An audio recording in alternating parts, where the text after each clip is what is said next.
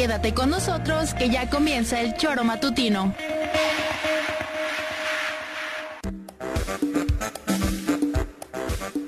Porque somos quienes alegramos tus mañanas. Interactúa con nosotros y búscanos en nuestras redes sociales como El Choro Matutino. Sintonízanos desde nuestra página web www.elchoromatutino.com y llámanos a cabina al 777-311-6050. De lunes a viernes, de 7 a 9 de la mañana, por Radio Desafío y también por Irradia FM 103.7. Somos la mejor revista informativa del país. Somos... El Choro.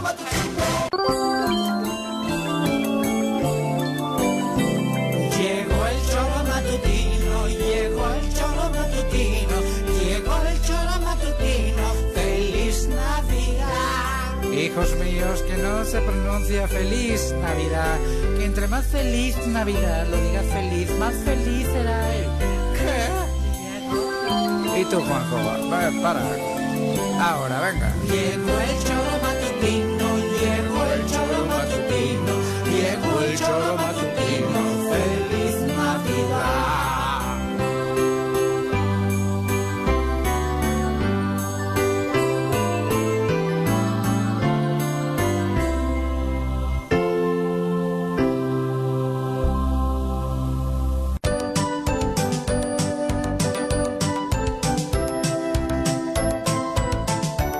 ¿Qué tal? ¿Cómo les va? Muy buenos días, queridas amigas y queridos amigos del Tesoro Matutino. Ya es miércoles 14 de diciembre del año 2022. Muchísimas gracias por despertarse con nosotros, para todos aquellos que ya andan por ahí de vacaciones. Y también un abrazo muy fuerte para los que todavía están en los últimos días de sus actividades académicas o laborales. Un abrazo desde la 103.7 de su FM, también en internet en www.eltesoromatutino.com, radiodesafío.mx y las redes sociales en Facebook y YouTube. Ahí anda nuestra transmisión ya lista, totalmente en vivo y en directo desde la ciudad de la eterna primavera, que poco a poco esta semana ha ido bajando su temperatura de 2 graditos en 2 graditos, ayer en 14, hoy en 12 y bueno, ya empieza a, como decía el meme por ahí, hay que sacar la artillería pesada, el cobertor de tigre ese famoso para pasar una noche mejorcita y más calientita. Señora Rece, ¿cómo le va? Muy buenos días. ¿Qué pasó, señorita Arias? Buenos días. Tres grados en Tres Ah, ya tres grados. Tres grados. no Tres sé cómo grados, bien fresquito. eso. Yo ya me siento enferma con dos grados menos. No, Ayer allí a de tres, verdad, tres, dos, Ujú. depende de la altura. Está bien, pero bien. En el frío te conservas. Tú cuando metes un pedazo de carne al, al congelador, lo sacas a los cinco meses y está igual. Bueno, duro, congelado, pero... Por eso te digo, y si lo pones al sol, a los tres días tiene gusanitos.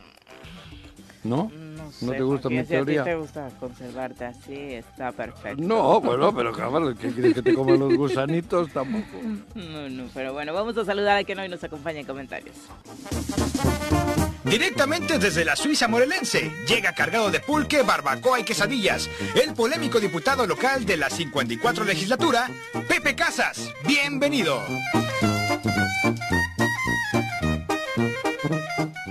Mi querido Pepe, ¿cómo te va? Muy buenos días. Hola Viri, hola Juanjo. Pepe, Aquí, feliz de estar aquí con ustedes, pero qué bueno. es- quisiera traer esas quesadillas, ese pulque, ese atole y esas buenas noticias. Pero Juanjo, hoy amanecemos con la triste noticia de la muerte de Abraham Blanco, el Sí, líder de la lo lagunilla. asesin- ayer lo asesinaron, ¿no? Ayer lo Aquí lo asesinaron. hemos tenido. Amigo, este, Eh. ganó por segunda, tercera ocasión en Lagunilla.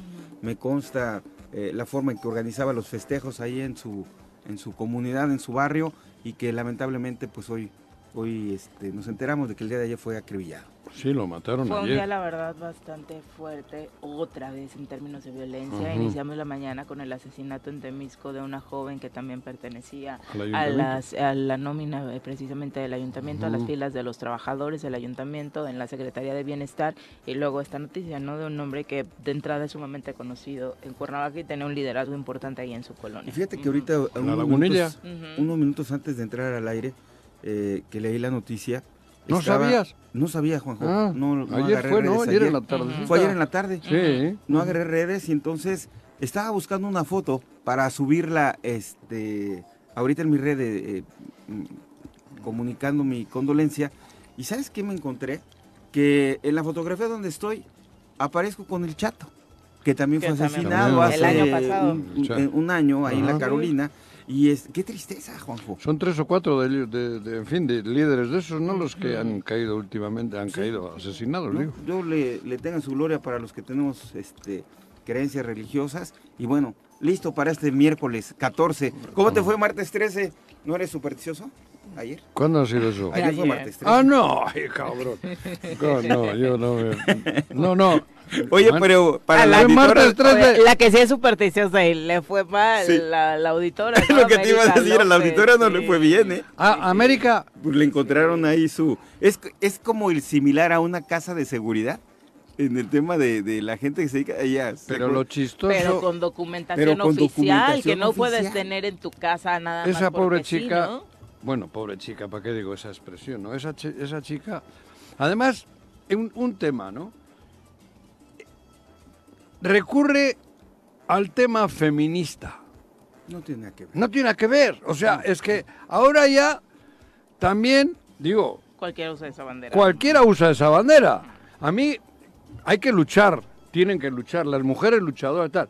Pero que me venga ahora con la jalada de que es otro, ¿cómo le dijo ella? Que es otro ataque a la, a mujer. y- No, no, no, Cabrón, Es tú eres violencia un- de género. ¿Eh? Es violencia eso, de violencia género. de género, eso es lo que quise decir. No, feminismo ni madre. Violencia, ¿Qué violencia de género? Tú eres una funcionaria que tienes unas obligaciones y tienes que respetar leyes. Y no lo has hecho. Aquí, ¿quién te ha atacado por el hecho de ser mujer? La corrupción no tiene género. No, claro. No, y además tampoco, digo, pa- eh, Digo. particularmente en este tema no puedes venir a argumentar un asunto así cuando claramente tiene una competencia dentro de tu ámbito laboral, ¿no? Claro, O sea, las cuentas que te están pidiendo son única y exclusivamente dentro de tu ámbito Por tu cargo. laboral, Claro. no porque seas mujer, eh, Claro, no cabrón. porque sea un asunto de género y además yo tampoco para todas aquellas que de pronto quieran venir a colgarse de este tema, pues nunca la había escuchado posicionarse a favor de Eso este digo, movimiento, si ¿no? hubiese sido una mujer que si estuviera violentada seguramente el movimiento le ayudaría aunque no fuera Claro. aunque no tuviera Hombre, si coincidencias es ¿no? Nat, Nat Carranco o Islol, digo, ay cabrón, bueno, pues sí. Vamos a intentar hacer algo porque sí es una luchadora social en favor de todo lo que... Pero aún Juanjo así. y No, no, no, si cometió antes de claro, corrupción, o sea, aun ella por muy las feminista que marchas, sea, claro. Pudo haberse preocupado de que en la auditoría 50% de los auditores fueran mujeres, 50% fueran hombres. O sea, que, que lo llevara en un ejercicio profesional, se entendería ese, ese, Defensa. esa defensa de la mujer. Pero eso no tiene nada que ver con sus actos de decisión. es, que, ante ah, es muy viva, pública. es muy viva. ¿Y sabes Ahora qué, quiere, quiere sacar una bandera que nada tiene que ver. Pues nada, la tú la has cagado, estás de una, haciendo las cosas mal, estás al servicio del Ejecutivo, le estás tapando los cochineros. Y luego sale diciendo en la puerta casi del lugar donde era ilegal ayer, que le cae la fiscalía, sale diciendo que hay unos diputados que quieren tapar, que quieren quedarse con documentos, cuando ella era la que tenía en un lugar indebido documentos oficiales. O sea, hay que...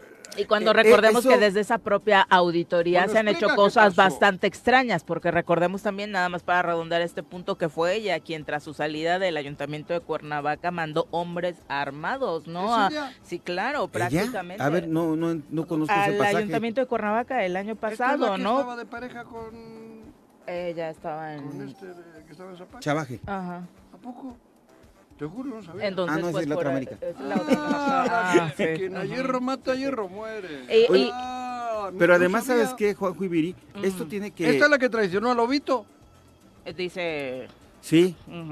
Sí, ¿no? sí, sí, sí, ya, ya atando... Ahorita atando cabos. Ah, ya había hecho antes Pero bueno, otra. se realizó un cateo eh, encabezado por la Fiscalía Estatal Anticorrupción en las oficinas, ¿cómo les llamamos? Secretas, que tenía eh, en la auditoría la un titular América López Rodríguez eh, tras este tema en el que la Fiscalía llega y tras una eh, denuncia, tras una investigación, se da cuenta de que además de tener documentación en el lugar donde oficialmente se tendría que tener, que es en las oficinas de la propia Joder, ESAP, cabrón. había otro lugar a donde llevaban documentación. No se sabe por qué motivo, eh, qué tipo de expedientes estaban escondiendo ahí, porque no era un lugar que estuviera, eh, tu- tuviera oficialmente una notificación de que ahí se estaban resguardando expedientes. Si eh, en cualquier investigación, si se buscaba eh, un documento, pues si no se encontraba, tú creías que o no existía o que estaba perdido, cuando realmente lo que podría suceder es que hubiera estado resguardado en este lugar. Eh, tras este cateo que se realiza en este domicilio particular, de la cual obviamente la titular del staff, América López, tenía conocimiento, ella denuncia que este es un ataque de los diputados, de los 15 diputados que están encabezando la Oye, ellos le oposición dijeron, contra saca los documentos. contra el gobernador Cuauhtémoc Blanco y que además de este tema ha sido víctima de persecución y amenazas Mira, por parte de los integrantes del Congreso. Eso es que esta chica ya...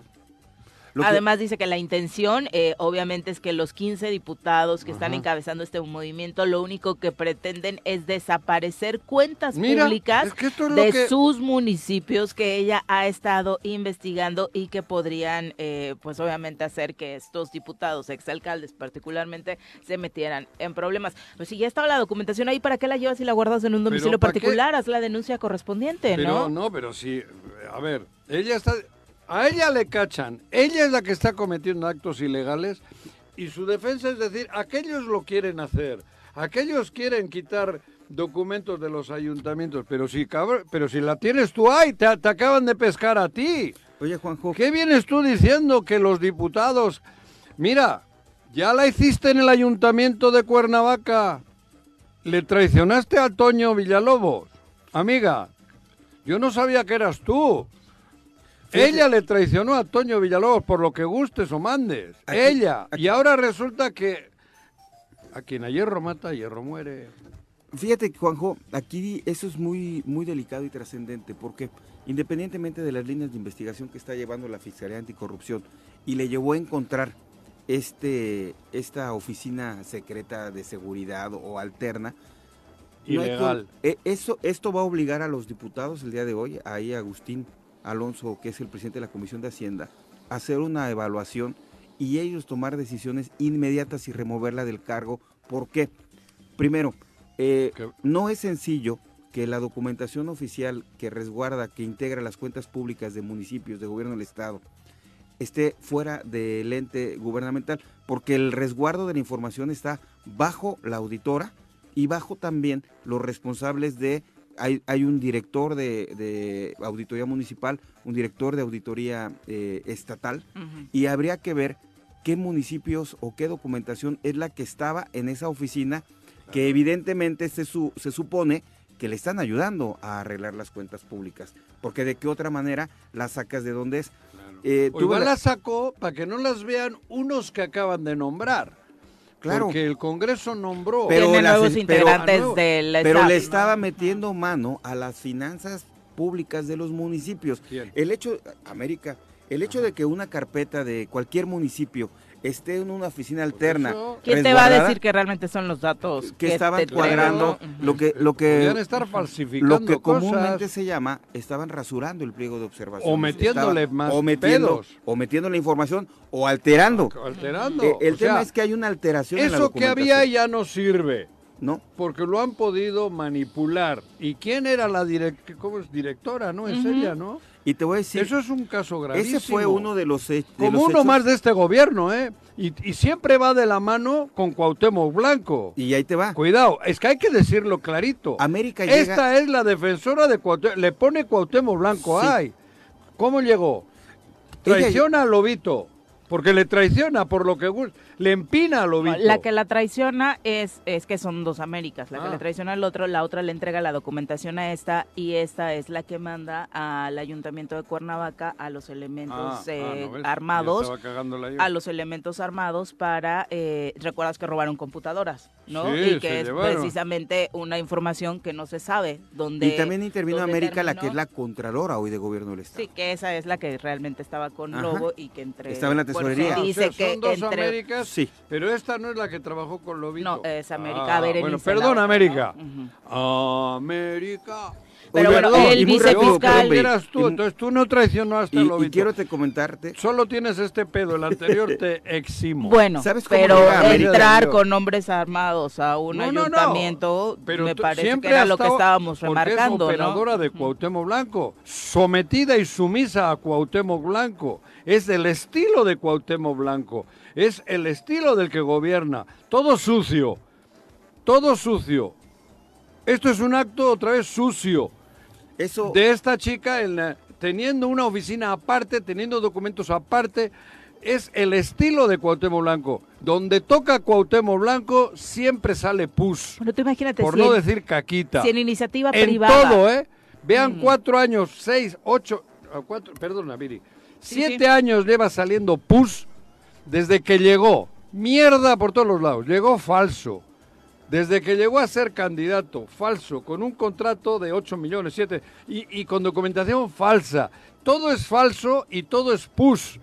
El Estado está podrido, está infectado, hay pus.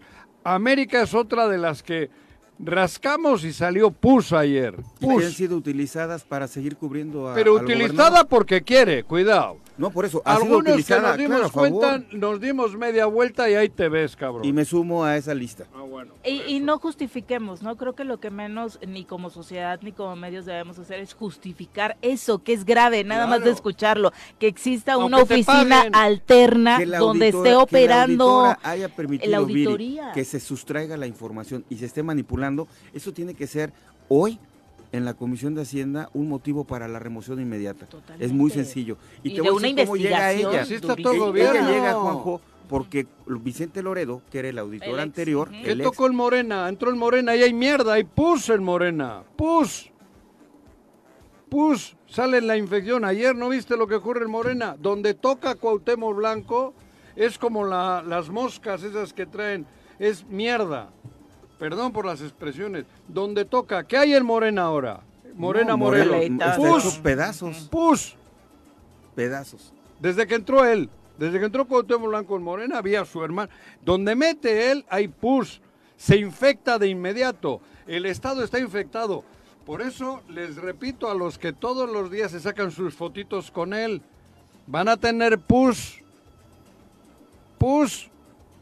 Todos los que se están haciendo sus fotitos con él. Luego no vengan, ah, no, es como, como dice él, no es que yo me hago fotos con quien no. Se están haciendo fotos con Cuauhtémoc Blanco. Le están invitando a desayunar al, al clan de Cuauhtémoc Blanco. Hay pus. Luego no digan que están infectados, ¿eh? O infectadas. Porque tienen pus ustedes también ya. Pues ahí está. El malo es malo. Y siempre es malo. Malo. Aunque la prensa esté pagada y comprada, el malo es malo. Como al parecer ellos mismos lo Y presumen. yo no voy a quitar el dedo del renglón, Juanjo, ¿Qué? en que sé que en algún momento nuestras instituciones, así como hoy le está cambiando el panorama a la soberbia, a la prepotente de América, me tocó de tratar Bueno, a ti con te ella co- como, coincidiste, como diputado, ¿no? Sí. eh, prepotente, déspota. Ah, ¿la conoces? Sí, la- conozco. Pues coincidió La con conozco, la y legislatura. inclusive, Ujú. inclusive de la legislatura anterior, hay denuncias que presentamos ante ella y, y nunca eh, caminaron. ¿Cuál es? ¿Quién la de chica? La nombramos Pues nosotros en el Congreso Ah, del Estado. ustedes. Ahí se nombró ante una terna que eh, analizaron en Junta de Gobierno. Ah, bueno, Insisto. Ponchito y esto. Sí, claro. Ah, ya, ya, ya. Claro, viene de, de esa protección. Claro, del Y- Eh, en su momento, Juanjo, llegamos eh, ante una denuncia que hubo en la Auditoría Superior que se estaba quemando la información de algunas cuentas públicas. Cuando llego con el diputado Pepe Galindo a, a la Auditoría Superior y estaban rompiendo literal documentación de, docu- de- de municipios, los dos empleados que estaban ahí, empleados entre comillas, ni siquiera estaban dados de alta de nómina ni nada de ello. Eso provoca que Vicente Loredo presente su renuncia como auditor y se inicie el procedimiento para nombrar una nueva auditora. Y lo que está sucediendo ahorita es peor. Entonces, eh, habrá que ver, y insisto, yo creo que las instituciones le va a llegar el momento del brazo de la ley a Cuauhtémoc Blanco y a todo su séquito de ladrones. Desde hace unos días, cuando se supo de esta eh, primero comparecencia que la propia América López había tenido en, en por, como parte de la investigación que se le sigue, el Congreso del Estado, a través de su presidente eh, Francisco Sánchez Zavala, negó que hubieran sido ellos quienes hubieran interpuesto la denuncia contra América López y aclaró que lo que sí solicitaron al órgano de control interno del staff fue un reporte de cómo están trabajando, porque prácticamente han estado haciendo lo que quieren cuando la staff de alguna u otra forma pues sí tiene que trabajar de la mano con el Congreso del Estado, dado que constitucionalmente le pertenece al Congreso del Estado y los legisladores deben velar por el buen manejo y eficiencia del trabajo que realiza este organismo. A la vez, eh, quien encabezó precisamente ayer este cateo en este domicilio particular, el vicefiscal anticorrupción de Morelos, Edgar Núñez, indicó que este cateo a diversos inmuebles relacionados con una investigación a la staff se realizó conforme a derecho, donde al procesar todos los datos se tomarán determinaciones ante el probable delito que ellos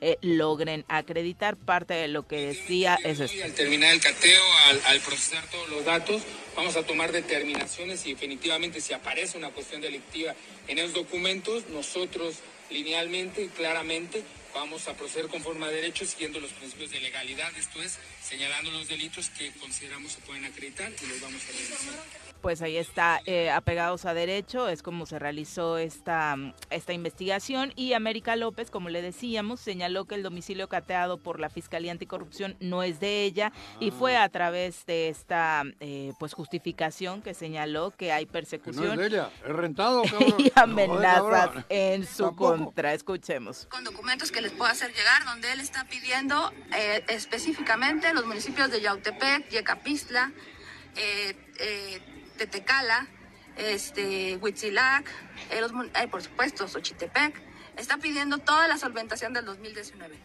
Yo corro el riesgo que quieran desaparecer la información. Ahí sí podría decirte desaparecer la información y las observaciones que hizo la propia entidad en procesos de fiscalización que el día de hoy, por la inexperiencia de la gente que mandaron a la entidad, eh, están, están haciendo, eh, regresando a los servidores públicos en un tema de comités de solventación. La ley no prevé decir que porque yo acabo de llegar, voy a, voy a con documentos que... Bueno, A ver, chica. pero Si eres amiga del gobernador, a ver, espera, Sí, pero sí. permíteme. ¿Eres amiga del gobernador? es que ¿Es África o cómo se llama? América. Ah, América. Pensé que era África, cabrón. América, si eres amiga del gobernador, ¿qué vienes metiéndonos el pinche rollo ese? Podías haberle dicho al gobernador, oye, cuídame estos documentos, ¿qué vienes jalando? Pon protección Tampoco acá. hubiera sido legal, ¿eh? No, poner- ah, poner con, policía. Ah, ok, ok. poner policías, estoy no entregárselos a Cuau y que Cuau se los lleve a su casa. No, no, tampoco, no, en la oficina. Que me imagino que en En- algún en- momento también en la desearon oficina. eso. En la oficina donde está el... Sí, Sabo, pedirle al madre, señor. Guarneros, ¿no? El señor Un- Guarneros, un pon aquí cuatro operativo. policías, cabrón. Porque los diputados me hay- quieren robar porque hay dos- documentos. el- el Agustín Alonso, vamos a decir nombre, y, Pa- y, y Paco... Y Beto. eh, Y Beto, ¿Sabes cabrón. qué? ¿Sabes qué quieren- debería quieren estar- librar de los... eh, ya, cabrón, Juanjo. ¿qué viene jodiendo? ¿Sabes qué Afri- debería África, estar pasando América. ahorita en este momento? ¿Qué?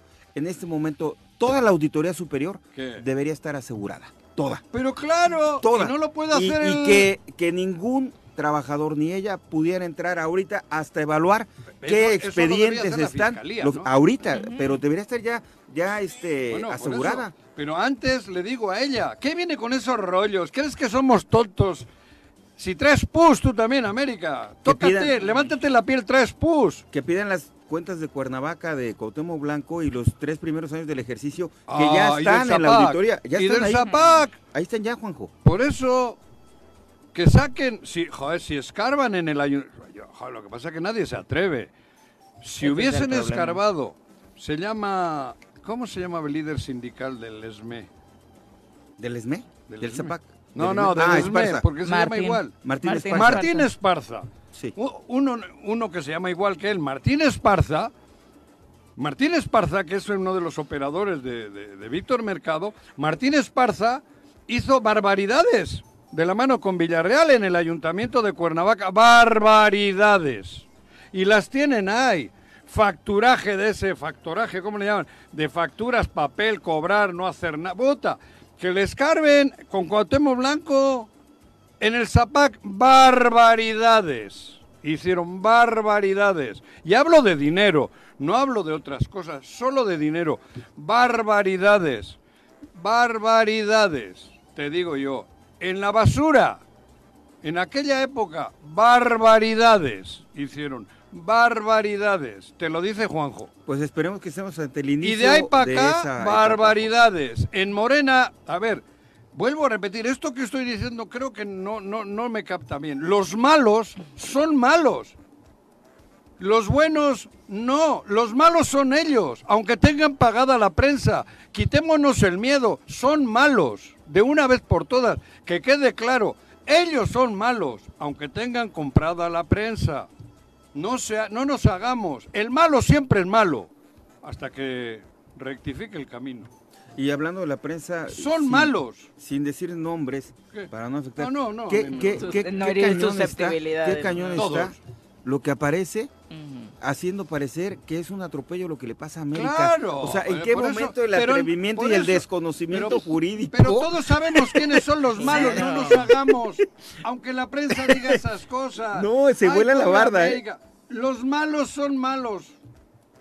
Los malos son malos. Enterémonos todos. Y son malos.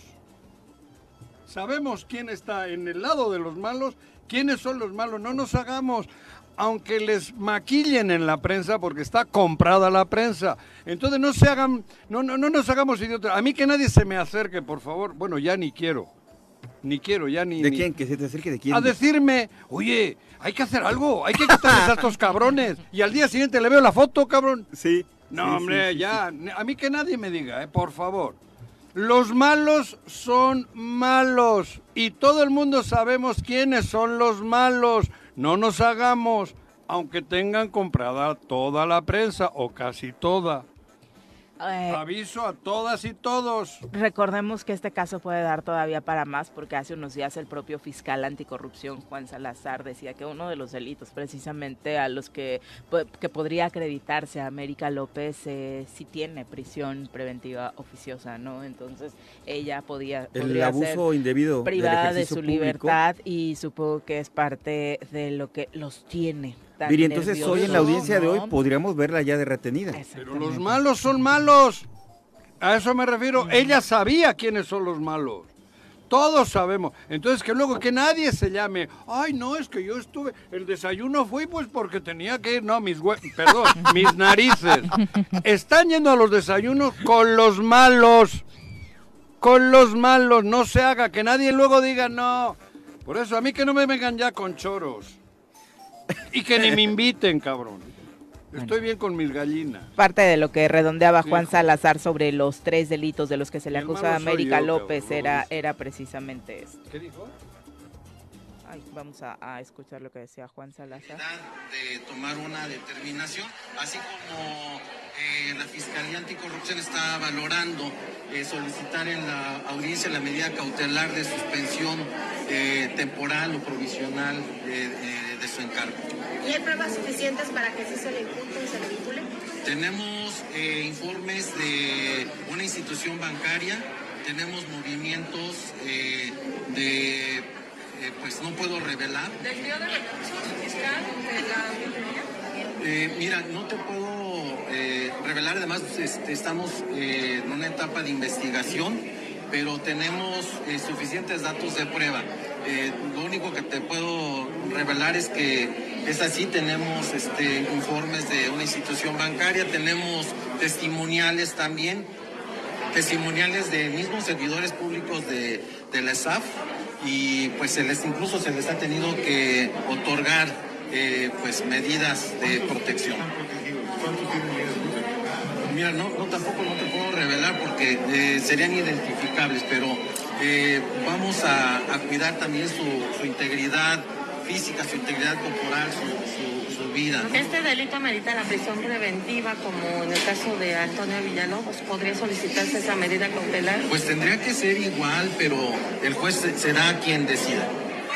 Bueno, ahí está eh, y lo- lo- el fiscal Juan Salazar que habla, en este caso sí, de personal del ESAF que tiene medidas cautelares hoy por haber brindado información que dio como resultado que la investigación ayer. llegara a este extremo de ir e identificar este domicilio en la calle San Juan, eh, número 44, donde se encontró toda esta documentación, Ah, ¿no? eh, o sea, ya hay ahorita eh, segundos mandos, terceros mandos de la auditoría que son Protegidos. parte de la investigación, protegidos, Sí, sí, sí. que son quienes señalaron esta, Claro. esta oficina. Claro. O sea, Y que a todas luces tienen que miedo. estamos viendo, que a todas Claro. luces tienen miedo. Por algo pidieron las medidas Claro. cautelares, ¿no? Tienen miedo a lo que. Cuauhtémoc Blanco y su banda haga, como todos nosotros. Claro, yo Pero hay que quitar el miedo, miedo. pero qué chingados hace- hay, Hay que, que quitar el miedo o vivir, sa- saber, aprender a vivir con el miedo. Pero que no me vengan con jaladas. Y voy a estar jodiendo todos los días. Los malos sabemos quiénes son los malos. Y, nos- y no nos hagamos. Ojalá no tuvieras que poner en riesgo tu vida para ventilar que en la institución en la que trabajas Exacto. hay Sí. temas de corrupción, No. Pero desafortunadamente en el estado en el que vivimos es de- así. ¿no? A ver, ¿en qué Pones estado en vivimos? Te pueden matar ahí en la puerta En un y decir que es un asalto. un Ahora veamos si también la actuación del juez competente en este caso pues es igual de rápida que en otros asuntos que hemos tenido en Morelos recientemente, ¿no? Ojalá. Pues esto va a poner al tribunal en una situación donde evidentemente se tiene que ver justicia, Juanjo, porque como servidora pública es evidente que encontraron esta oficina y hay una irresponsabilidad. El hecho de no que es- existiese No es la- eludible, o sea, no hay argumentos Claro, para poder eh, desviar claro. la responsabilidad de lo que acabamos de ver el día de hoy. No, por eso, por eso. Son las 7 con 31 de la mañana ya. Y, y lo que decía el, el fiscal, ¿no? Para redondear, de entrada ya está corriendo la, informa- la investigación que sea separada del cargo, ¿no? Claro. Que Además, separada del cargo cuentas- para que la investigación pueda correr en tiempo y forma. Sí. Eso, pero hoy el Congreso tiene que hacerlo, ¿no? Hoy seguramente tendremos noticias en este sentido. La Comisión de Hacienda puede pedirla, ¿por qué? Porque es una ¿Y de las qué no causales de... Es Ah, una de las... Habiendo eh, ya este tipo de... Lo ven ayer, ven ayer el cateo, Ah, hoy ah. tienen la información, me imagino. Que la Comisión de Hacienda ya le está pidiendo a la Fiscalía Ajá. que le confirme el hallazgo de esta oficina, Claro. las declaraciones de la auditora, y eso ya es motivo suficiente para eh, la remoción inmediata de ella por haber comprometido la información y carecer de confianza para estar dentro del cargo. Claro. Porque es increíble que básicamente ni se niegue, ¿no? Ya la la puede- ya existencia la de puede este remover, ¿eh? domicilio, ¿no? Sí. Mm. Ya la puede remover de manera ¿Ah, inmediata sí? la Comisión de Hacienda. Pues sí, la puede Tiene los lograr. elementos. Tiene que hacerlo ahí el Congreso. Yo creo que lo vamos a ver, Juan. Hoy sobran Hoy. elementos para que se haga en esta comparecencia que eh, transcurrirá la mañana de este miércoles. Seguramente tendremos noticias Y América, de este ahí te tipo. vas a quedar solita, de mí te acuerdas, vas a llorar, Ahora, ah, fíjate porque que- te van Porque a, regularmente te van a abandonan a este-. Ah, mira, Juanjo, es que yo- yo- Verás tú, América, De la repente- patada en el trasero que te va a dar De repente Cuauhtémoc. genero escenarios Joder, y yo quisiera pensar en la, en la, en la mente de América cuando le decía, no, tú cuentas con mi apoyo, yo, Ajá. este, tú mándalos a la fregada Pues y si te eso. la crees, y ahorita, ¿no? ¿quién la va a sacar del problemón donde está? No hay forma, Juanjo. Por eso, eso te estoy diciendo. Oye, y dicen los mismos argumentos, ¿no? Échale la culpa al de enfrente, allá. Lo mismo que dice el gobernador. Sí, una, re- Graco. una repetidora Yo de lo que dice el Yo gobernador. creo que ¿no? pensé que América iba a decir que Graco le había rentado local. Oye, Hashtag todo es eh, está como, Graco. venían de Graco. libramiento y ya aparecieron unos espectaculares Los- de Víctor. Mercado, Ah, donde es está entregando nuevos. apoyos a comerciantes. ah, claro. ¿Quién es el secretario de Movilidad y Transporte? Tiene Bueno, que velar se por mueve. todo el- En la movilidad y transporte se mueve. Quinto lugar en asalto a transportes a nivel nacional Morelos. Diciembre, diciembre ha estado terrible en el tema de los asaltos al transporte público y es increíble que según llevándose también el vicealmirante y el secretario de movilidad no hayan montado un operativo digno para velar a los morelenses en un momento en el que su patrimonio está en riesgo. Estamos hablando de entrega de pagos especiales como los aguinaldos en esta Pero- temporada, la gente anda con efectivo y los delincuentes haciendo de las suyas en el transporte público y no pasa nada. Pero Víctor es experto. Porque Víctor, ¿En qué? experto en... en En por ej- asaltos a las rutas. No. Ah. No, Yo también me quedé- Ah, no, que- es experto en tener contentos a los líderes de la ruta. Es experto en le ha tener mantenido a muy los bien medios ahí. de comunicación. Es experto. Pero lo que no se da cuenta, Víctor, es que eso es el 1% de la población. Ni el 1%. Sí, pero Cree que lo- los pasajeros de las rutas o los choferes de las rutas van a votar por él.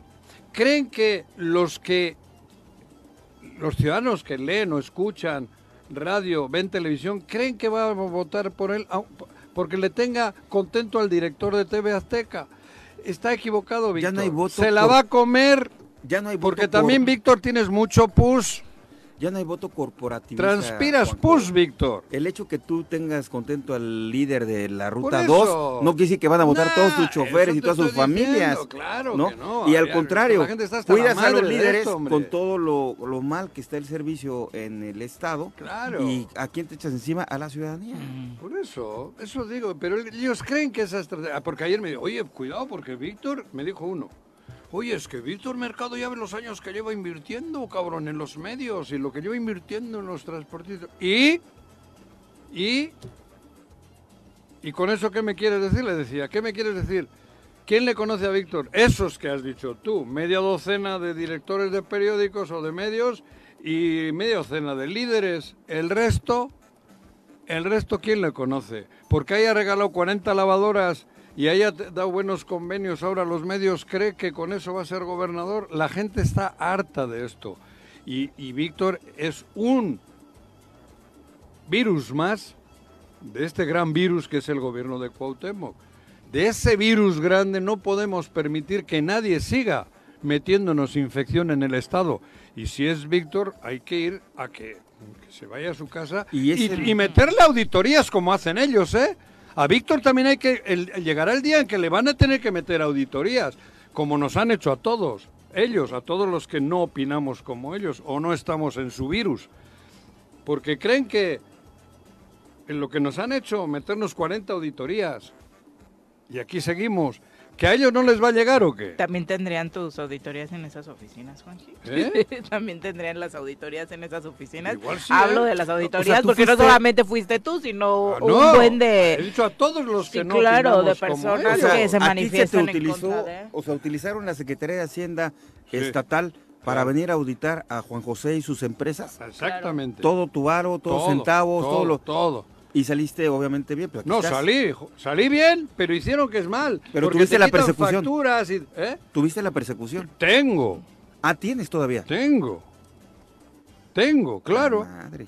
Por eso digo que, pero bueno, a nosotros nos pueden joder 500 mil pesos, pero hay quien tiene 500 millones, o mil millones, o dos mil millones, o tres mil millones tienen en sus cuentas y en sus negocios. ¿De dónde un, eh, ¿cómo se llama? ¿Un inspector o qué es esto? Que era coyote, ¿no? De estos de- que- sí, de un de, de- de- de- Gestor. un gestor y esto, ¿de dónde en 20 años, en 18 años, en 20 años puede hacer miles de millones de fortuna? ¿Me puedes explicar? Es tú? un ejemplo de superación, ¿no? Sí, sí, puede que sea. Ojalá. Mira, eh, como empresario yo creo que es una persona extraordinariamente exitosa, pero meterse en el campo político le puede poner en riesgo Bueno, pero existe- todo lo que ha co- construido. Bueno, es una persona exitosa, aparentemente. Porque Al Capone también decían que era exitoso. Y ahí está Pablo Escobar, ¿no? Y otros Por más. eso te estoy diciendo. O sea, si. Digo, creo que era aquel. Este, Bueno. Onassis, creo que fue chatarrero y empezó recogiendo chatarra y terminó multiplicando la chatarra y haciéndose millonario con la chatarra, ¿no? Que también es. Oye, el- pero entonces. ¿sabes qué, Juanjo? Conozco a Víctor. Bueno, pero no, yo con Víctor no, no, No, quiero ni hablar. no, nada. pero fíjate, El pedo pero no es fíjate, Víctor, el pedo pero es Cuauhtémoc Blanco. Es a lo que voy. No. Fíjate el grado. Bueno, para los Si usuarios ya- del transporte le- el problema sí Ah, es él, por ¿eh? porque en medio de toda esta distracción política ha dejado Pero, de lado ¿sabes lo que verdaderamente importa, Yo- que es la que dignidad del transporte aquí público. En la mesa, para mí Víctor es una persona de respeto y empresario.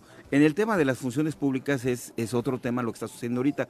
Pero ¿sabes qué, Juanjo? Es el único que ha logrado superar todos los embates de la administración de Cuauhtémoc Blanco, de las desconfianzas y de todo ese rollo. Porque ya se fue José Manuel Sanz, ya se fue Pablo Ojeda, Ya, bla, bla, bla, bla. fue, y, él- y él, él- sigue ahí. él los fue. Eh, él sigue ahí. Y hoy, Cuauhtémoc vivo. Blanco, al único que le tiene la confianza para resguardarle De el cochinero que es el, gobierno del estado y que le cubra las espaldas, es Víctor. Le puede tocar a él pagar todo el desmadre. Te ¿eh? estoy diciendo.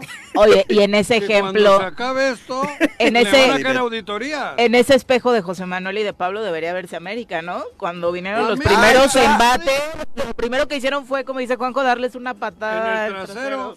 Y recordemos que en ese tiempo Pablo Ojeda era en enlace con la ministra secretaria, que era, que era la que lo, el que lograba hacer, ¿Cómo? a sacar, Olga era. o sí, Olga Olga, Sánchez, Sánchez Cordero, Cordero. ¿no? Eh, eh, eh, Pablo Ojeda, la cercanía con la ministra, Ujú. permitía que todos los desmadres que tenía Cuauhtémoc Blanco en la administración, a través de, de Pablo Ojeda, Sí. se tramitaban estos amparos express, Juanjo. Sí. A- Un amparo express con el que no pudimos mover a Rosalina Mazari de la Comisión de Hacienda, Ajá. un amparo express donde no se pudo que- quitar a Ponchito de la presidencia del Congreso, que fue con lo que estuvo. Vamos a ver hoy que, quién es el articulista del gobierno del Estado que le va a conseguir un amparo express a América antes de la audiencia. Por eso, Samuel. Vamos a ver, ¿no? No creo que Bueno. tendrá Samuel ese- esa... Hay que ver, porque a lo mejor ver. tiene un amparo al ratito. Ya son las 7 con 40, nos vamos a nuestra primera pausa, regresamos con más. Son las 7 con 44 de la mañana, gracias por continuar con nosotros. Eh, a propósito de lo que ha ocurrido en el Legislativo Federal con la reforma electoral y las repercusiones que podría o pudiera haber tenido en Morelos, nos acompaña a través de la línea telefónica la magistrada del Tribunal Estatal Electoral, Marta Elena Mejía, a quien recibimos con muchísimo gusto en este espacio. Magistrada, ¿cómo le va? Muy buenos días. Hola, muy buenos días, buenos días. A tus órdenes, Viri. Eh, le Muy sal- buenos días. Les saludamos con muchísimo gusto desde cabina Juan Juárez y Pepe Casas por aquí también. Eh, magistrada de entrada en el tribunal, eh, ¿cómo cayó toda esta discusión en torno a la reforma electoral? Bueno, en primer lugar, tú sabes que, que ha sido toda una larga discusión que, que ha venido que se ha venido dando sobre sobre esta esta reforma. Estábamos muy preocupados porque en primer lugar la lo que se planteaba era la desaparición de los tribunales electorales y de los OPLES, evidentemente que había una gran preocupación. Ahorita ahorita así como así como quedó el la el famoso plan B que está ahorita en el Senado, pues ya este ya no ya no trae la, la cuestión de, de la desaparición de los tribunales y pues por ese lado estamos ya ya este pues más tranquilos no sin embargo pues habrá que esperar a a lo que a lo, a lo que resuelva a que a la versión ahora sí que la versión definitiva que apruebe el senado.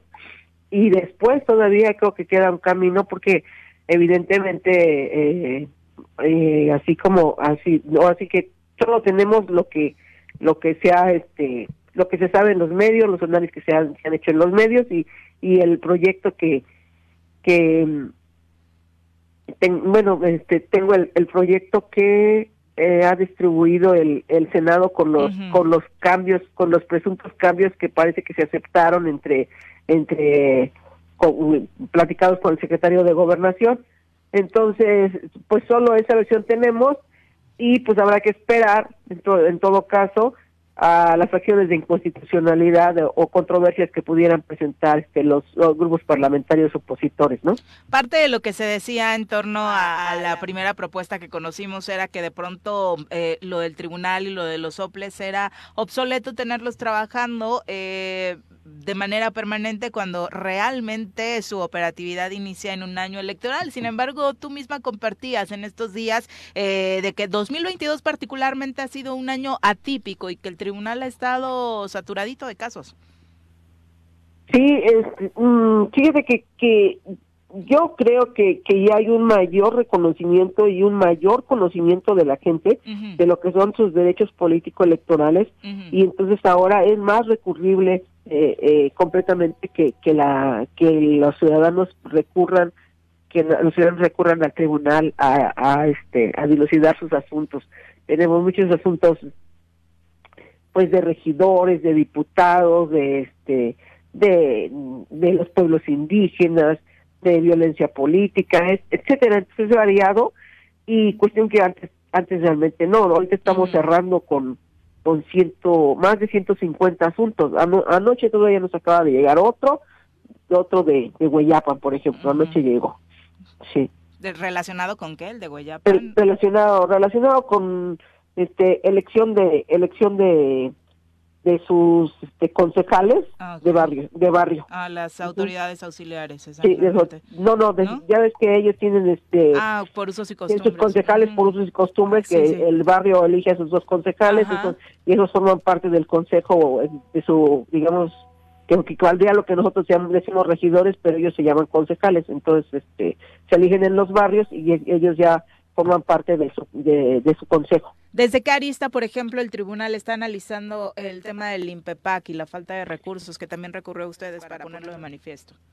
Eh, nosotros ahorita te- ah, tenemos este, tres juicios, en, bueno, los acabamos de resolver, en donde está solicitando el, el INPEPAC ampliaciones por por todas las actividades que está realizando, específicamente por eh, la la mm, Hay organización de algunas... eh, no por no por la por la encuesta la- no la Ah, la, este, la consulta que tiene que realizar la consulta indígena en donde el, el pidió cinco millones y el este el ejecutivo le dio tres millones y medio entonces está solicitando solicitó que una ampliación de, de un millón y medio para para completar los cinco millones que había programado. Y también está solicitando ahora pues lamentablemente eh, por la cuestión de, de los recursos estoy viendo que ahora todo el mundo tiene que prácticamente que litigar o que estar solicitando este sus su pensión, su este dinero para la pensión. Entonces, eh, en este caso el INPEPAC está presentando un, un este un juicio en donde solicita una ampliación por este para poder pagar una pensión que le que le fijó el Congreso. Oye, magistrada, desde el Congreso del Estado eh, conocemos el, el caso del diputado Arturo Flores, que precisamente eh, pues trata de dejar claro o, o protestó porque le quitaron la junta política. ¿Desde el Congreso es el único asunto que tienen pendiente? Eh, sí, ahorita sí es el único asunto que tenemos pendiente. Es, es un tema muy complicado, la verdad, muy difícil por la cuestión de que eh, ahí se están en juego pues eh, derechos políticos electorales, pero también hay derecho parlamentario. Entonces es un tema que está costando bastante trabajo el estudio para poder definir y estar en el límite de cuáles son eh, establecer cuáles son exactamente los derechos políticos electorales que podemos proteger y cuáles no. Tenemos una jurisprudencia que nos dice que que hay hay este eh, hay una línea muy delgada entre entre entre lo parlamentario y, y lo y lo que podemos hacer y la competencia de nosotros. Entonces ha sido un tema muy muy difícil la verdad este a, la, a la ponencia le está costando mucho trabajo porque además el diputado presentó eh, un en el primer una primera demanda ocho agravios y en la siguiente al ponerle a, a este al ponerle mm, las pruebas que presentó el Congreso pues a la vista contestó y amplió mucho más la demanda entonces es un tema bastante complicado pero pues se está estudiando y este y pues vamos a ver cómo cómo este cómo resolvemos esperamos resolver pues yo creo que re- regresando regresando ya ya que ya no da tiempo porque eh, salimos de vacaciones este viernes. Eh, grosso modo, ¿cuáles son estas eh, arbitrariedades eh, que pone sobre la mesa el diputado Arturo Flores eh, de aquel caso en el que obviamente le remueven de la junta política? Bueno, eh, el, el, el agravio básico, pues es que él, él se da cuenta en el se da cuenta en la en la primera sesión del del Congreso, tal y como marca la ley, dice que el, en la primera sesión del Congreso se dará cuenta de cómo quedaron integrados los grupos parlamentarios. Entonces ahí se da cuenta que él es el coordinador y queda integrado y por su parte el diputado Beto Sánchez se declara independiente. Entonces en la siguiente semana en la siguiente semana nada más de repente, pues él, él se entera de que ya no es coordinador y que ya incluyeron, ya está incluido Beto Sánchez junto con otros compañeros de, los otros compañeros de, su grupo parlamentario, pues lo este pues prácticamente lo destituyen y este y aquí nombran nombran de coordinadora a, a este a la diputada Macrina. Y, y en Eh, este caso, si era mayoría eh, del- del grupo parlamentario. Quien decide removerlo, ¿no está en su derecho. El grupo parlamentario de Morena de hacerlo, de elegir a su representante? Eh, es que ese es el, ese es el problema, mira, este, nosotros tuvimos un, un- el, el problema es que los los este los grupos parlamentarios en el Congreso no tienen no no tienen así que legislado ni establecido cómo es, y especialmente Morena no tienen establecido cómo eh, cómo sus, sus reglas internas de cómo eligen a su coordinador y cómo cómo lo pueden sancionar, etcétera. En el yo insistí, tuvimos un yo tuve un juicio eh, en la en de la diputada, la ex diputada Keila, que, que, que Keila precisamente se quejaba de que la, la habían sacado de su grupo parlamentario sin, sin darle su garantía de audiencia. Por ejemplo, y entonces en, en mi en mi sentencia, en mi, en mi proyecto, este, yo lo que planteé es que los grupos parlamentarios a partir de la siguiente legislatura, o sea, esta, deberían de entregar al principio de su al principio de la legislatura sus, norm- sus normas sus normas internas de cómo se van a regir. En el Senado de la República sí existe. En el Senado de la República incluso existe en su ley orgánica que los dos parlamentarios este en- además de, de tener sus, sus normas internas este tiene ahí la- las bases de que por ejemplo tienen que tener eh, co- cómo se define al coordinador quién lo va a sustituir cómo se integra un nuevo un nuevo este miembro al, al grupo parlamentario, cómo se le sanciona en caso de que de que difiera de la línea de, de su partido, en- ya ves que luego votan en, en contra, ¿no? Sí, claro. Entonces, este, eh, cómo cómo se le puede sancionar, este, lo de su garantía de audiencia.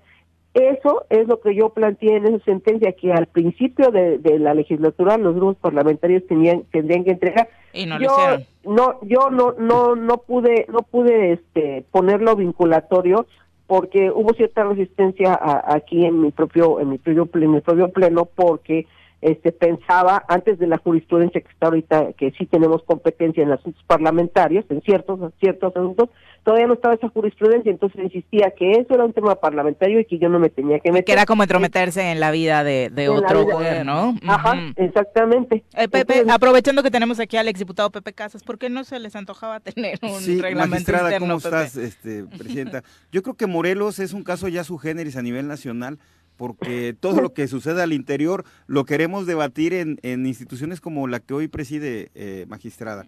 Sin embargo, ya los únicos dos casos eh, favorables, y eso porque hubo una intervención directamente de Pablo Ojeda con los eh, en, la- en las autoridades federales, fue cuando a Rosalina Mazari no se le pudo remover de la Comisión de Hacienda y cuando a Alfonso de Jesús no se le pudo remover de la, la presidencia del Congreso y eso generó que estuviera tres años ahí. Sin embargo, en lo personal, también a mí me quitaron dos o tres veces de comisiones cuando no convenía. Eh, en esta ocasión se acaba de hacer, pero tienes mucha razón, no hay reglas claras para el tema de los coordinadores, pero. ¿sabes cuál es la situación?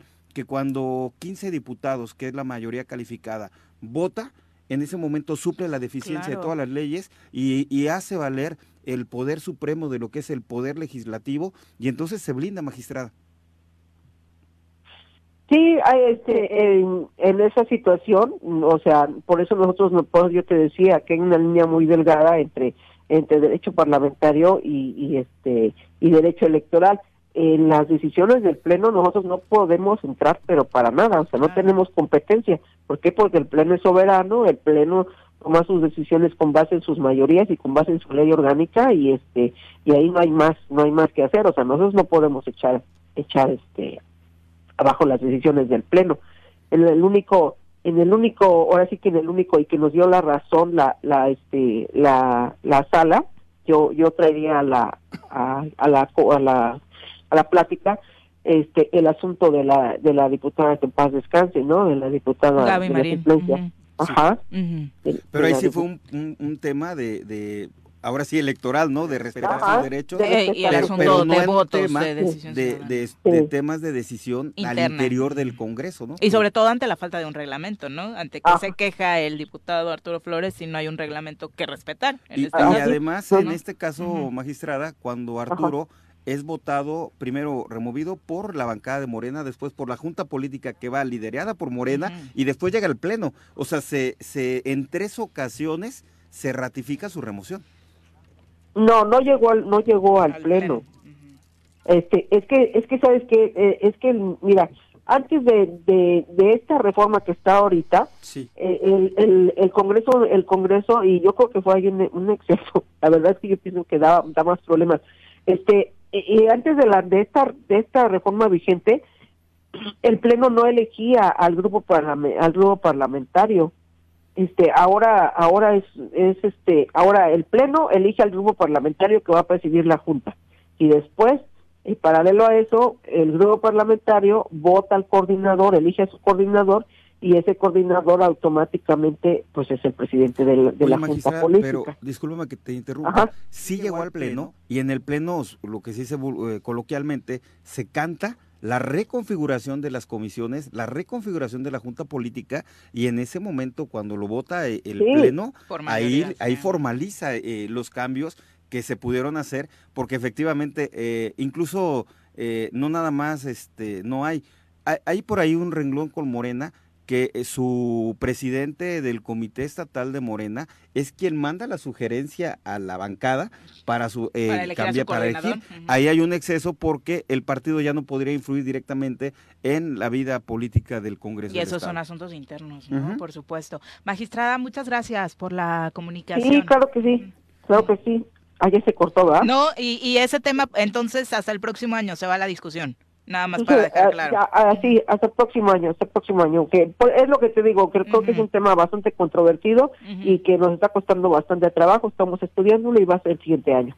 Muchas gracias por la comunicación, magistrada. Muy buenos Ándale, días. pues, Hasta luego. Oye, Viri, Eh. aprovechando ahorita la plática de la magistrada, yo quisiera eh, sintetizar lo que se va a votar hoy en el Senado en, el, el- en el tema del plan B del De presidente la de la reforma República, electoral. porque hay mucha información. Mira, es un paquete de reformas legales con el que se va a compactar la, es- compactar la estructura del INE para que la democracia nos cueste menos y se ahorren al menos 3.500 millones de pesos.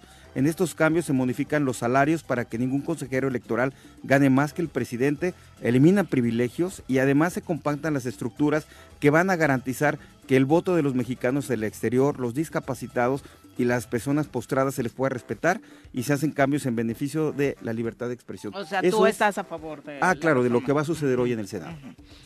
Ya modificado respecto a lo que aquel duende del que habló el presidente Andrés Manuel López Obrador había modificado por ahí en la última decisión que se toma en la. Cámara de Diputados. Nos vamos a una pausa, ya son las 8, volvemos con más. Gracias por continuar con nosotros. Por supuesto, saludos a todos quienes nos acompañan a través de las redes sociales. Un abrazo muy fuerte para eh, todos los que nos dejan mensajitos desde muy temprano, como Patricia Delgado, como Chacho Matar, como Silvia Sabino. Eh, Paco Carzu dice, buenos días, saludos. Eh, yo creo que va perdiendo a estas alturas del partido. eh, el equipo blanco va perdiendo, eh, va ganando 3-0, dice. Ya de acá para adelante se va a empezar a desmoronar su arrogancia y egocentrismo porque esto no le va a servir de nada. Los malos son malos, Juanjo, tienes toda la razón y creo que Morelos está dando cuenta. Esta semana ojalá terminemos o empecemos la remontada y a golearlo, ¿no? No va 3-0. ¿No? No, eso ya no, no es cierto. Relativo. No, Ujú. Ha hecho muchos, eh, much- ha, ha provocado muchas faltas cerca del área, Ujú. pero no ha metido ni un pinche gol. Ha hecho mucho teatro Mm. alrededor del área, pero gol no, no nos ha encajado ninguno. En el Porque eso- presupuesto. hablando yo creo de que los primeros No, no, años, no, sí, eso está ahí. sí, no, Está cerquita del área, pero no. Ya, ahora vienen los contragolpes, Mm. los contraataques, y el equipo está preparado para Yo contraatacar. creo y que el sí ha equipo se metido llama gol y está confiado. Y, y no es fútbol. No, pero creo Como que no- Brasil contra Croacia. Creo que no es válido ni el ejemplo. Esto es- el fútbol creo que no, no sirve ni de ejemplo en este caso, ni de, ni de motivo para... Esto es muy serio. Creo que es más importante que cualquier partido de fútbol. Y él solo ha sabido eso. salir Pero ojalá la gente que nos escucha lo sepa, la trascendencia, Juanjo. Claro, es a mí es- me da mucho, mucha molestia, incomodidad. Lo dije la vez pasada cuando fue al mercado y él les prometió cuando era presidente municipal. Todo es les mentira, prometió ahorita pero eso, pero- y, y ahí está sacándose la selfie con el, Pero con el ídolo de fútbol, dicho, pero con el gobernador que ha empresarios, el- el- mentido, el del- mentido, puesto de verdura. Todos tenemos algo que ver en eso. No, por ay, eso mi cuate de la pollería El Faisán, que El que es ahí malo es malo. fotito. Los malos sabemos quiénes son, no nos Sáquenlo, hagamos. no lo dejen entrar. Eso es lo que debemos hacer. Mira, con que no te no, no, no, no subas una foto con él, porque luego te vas a arrepentir. Porque tú sabes que te estás haciendo una foto con el malo. Porque son malos. Esto no lo invento yo. Te van a decir, tú también tienes fotos con él. También las tuve. Ah, yo también tengo- yo pedí ¿Y el voto con él. Y me Yo hice pedí el voto con él. Yo estoy haciendo lo contrario de lo que algunos. Yo y, dije y a mí me, y consta me que voy. cuando estamos en campaña decía que puro pez, pez, pez. Ahora ya es morena. No, pero Sí, ni está- quería hacer campaña con ustedes, ¿no? es- Además. ellos- es, es, es el virus que viene en un frasquito y le quitan la etiqueta y le ponen otra, pero el virus es el mismo, el frasco es el mismo. Pez, morena, lo que le pongas al frasco, el virus viene dentro. Y el virus son ellos. Por eso te digo, esto no es de partidos, es el contenido del frasco. Y el contenido del frasco es, es, es, es, es malo para el Estado. Vamos a entrevista, ya nos acompaña en cabina Víctor Manuel Mendoza, presidente de la Coparmex en Morelos, a quien recibimos con muchísimo gusto en este espacio. Bienvenido, Víctor, muy buenos días. Gracias, buenos días y gracias por la oportunidad querido, buenos días. de tener acceso a su medio. Al contrario, la última vez que charlamos en este espacio hablabas precisamente de un plan que el sector empresarial encabezado por la Coparmex está presentando con algunos puntos importantes a resaltar. Un poco es para el rescate de nuestra entidad, eh, Víctor. Mira, en general es para él el, este, la corrección de rumbo del país.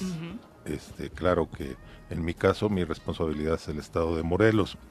El asunto es el siguiente, si me permiten empezar a, a comentar.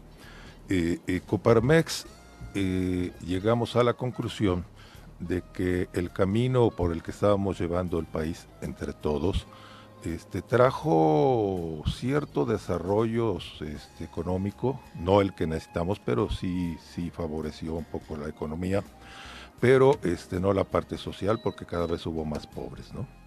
Entonces, ante esa situación, eh, Coparmex eh, se pone a reunirse primero a lo interno y declara, es la hora de construir un nuevo camino social. A ver, ¿podemos debatir un poco eso? Sí, señor. ¿Lo hacen porque se dan cuenta que no estábamos en el camino o lo hacen porque llega un cambio que probablemente a ustedes no los beneficia o les perjudica o no están de acuerdo? No creo que haya sido por voluntad propia. ¿Eso no lo ha provocado el cambio de régimen que viene desde el Palacio Nacional? Digo, te lo digo a Sí, Chile. no, no, no, claro.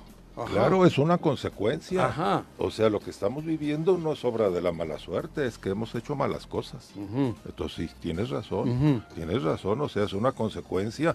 Lo que estamos viviendo, eh, este, no, no llegaron ellos a dividir México. México estaba dividido y grandes sectores de la sociedad estaban muy golpeados. Entonces, sí, sí, sí, sí, tienes razón. Va, va. Y entonces, como decíamos, este, la primera declaración es, es la hora de construir un nuevo camino social, económico y de desarrollo que retome lo mejor de nosotros. Ahorita con todo lo que estamos viviendo no está lo mejor de nosotros. Hay, hay crímenes, hay eh, Pus. homicidios, Pus. hay, eh, hay pus, hay pus, ¿no? Hay peleas entre, entre automovilistas que tienen un problema y se bajan a Ah, golpearse. O, sea, o hasta el atropellamiento. o se ¿no? pegan un Sí. tiro. hay- una irrita- irritación nacional. güey. Y entonces este, estamos proponiendo que creamos un nuevo modelo de desarrollo en el que todos quepamos y participemos. Todos. Los pobres, los ricos, este, en fin, ¿no? Para, para Vendrá el cómo, supongo, ¿no? el cómo, bueno, es que el cómo lo vamos a construir entre todos. Por eso. ¿sí? Nosotros traemos una propuesta de 20 puntos que este, eh, eh, eh, parte de que en este nuevo camino concebimos a la empresa co- como comunidad de personas que generan valor para todos. Un vehículo de cambio, un motor social animado por emprendedores convencidos de su responsabilidad frente a la sociedad. O sea, nosotros estamos convencidos de siempre, pero no supimos este, eh, con- llevarlo a la práctica, que la empresa no es un organismo que se crea para que eh, los dueños, los que somos empresarios, ganemos dinero solamente, sino tiene que ser un organismo que organiza el trabajo humano, que es lo único capaz de, de agregar valor para beneficio de todos, empezando de quien invierte, eh, de los trabajadores, de los eh, eh, este, Todos. proveedores, de Todos los es de todos. todos, es así es, ¿no? Todos es todo. Y entonces traemos un, un modelo de desarrollo inclusivo, le hemos llamado, que dice, el modelo de desarrollo inclusivo se rige por los principios de respeto a la dignidad humana, primero que nada, ¿no? La libre competencia, un régimen democrático y de derecho y la acción solidaria y subsidiaria, responsable e incluyente de la sociedad y del gobierno. O sea, cuando hablamos de solidaria y subsidiaria, es que los pobres de este país son responsabilidad de todos nosotros. Ya no podemos estar en el plan de... De, de, de, de- de- De los pobres son pobres porque quieren. Claro, porque son flojos. Ándale. Eso lo he oído recurrente. Se olvida eso. La inmensa mayoría es porque no ha tenido oportunidades de educación, de trabajo, etcétera, ¿no? Y entonces empezamos. Repito, estos son 20 puntos que voy a narrar muy brevemente y que se los voy a mandar a ustedes después por vía este, internet, porque queremos la opinión del choro matutino también. Esto Es una visión más todos. humanista, eh, Absolutamente. Víctor, pero que contrasta con lo que hasta ahora conocíamos de la Coparmex y de pronto sin saber que lo trae la Coparmex, yo leo el documento y no me la creo, que lo está proponiendo el sector empresarial, ¿no?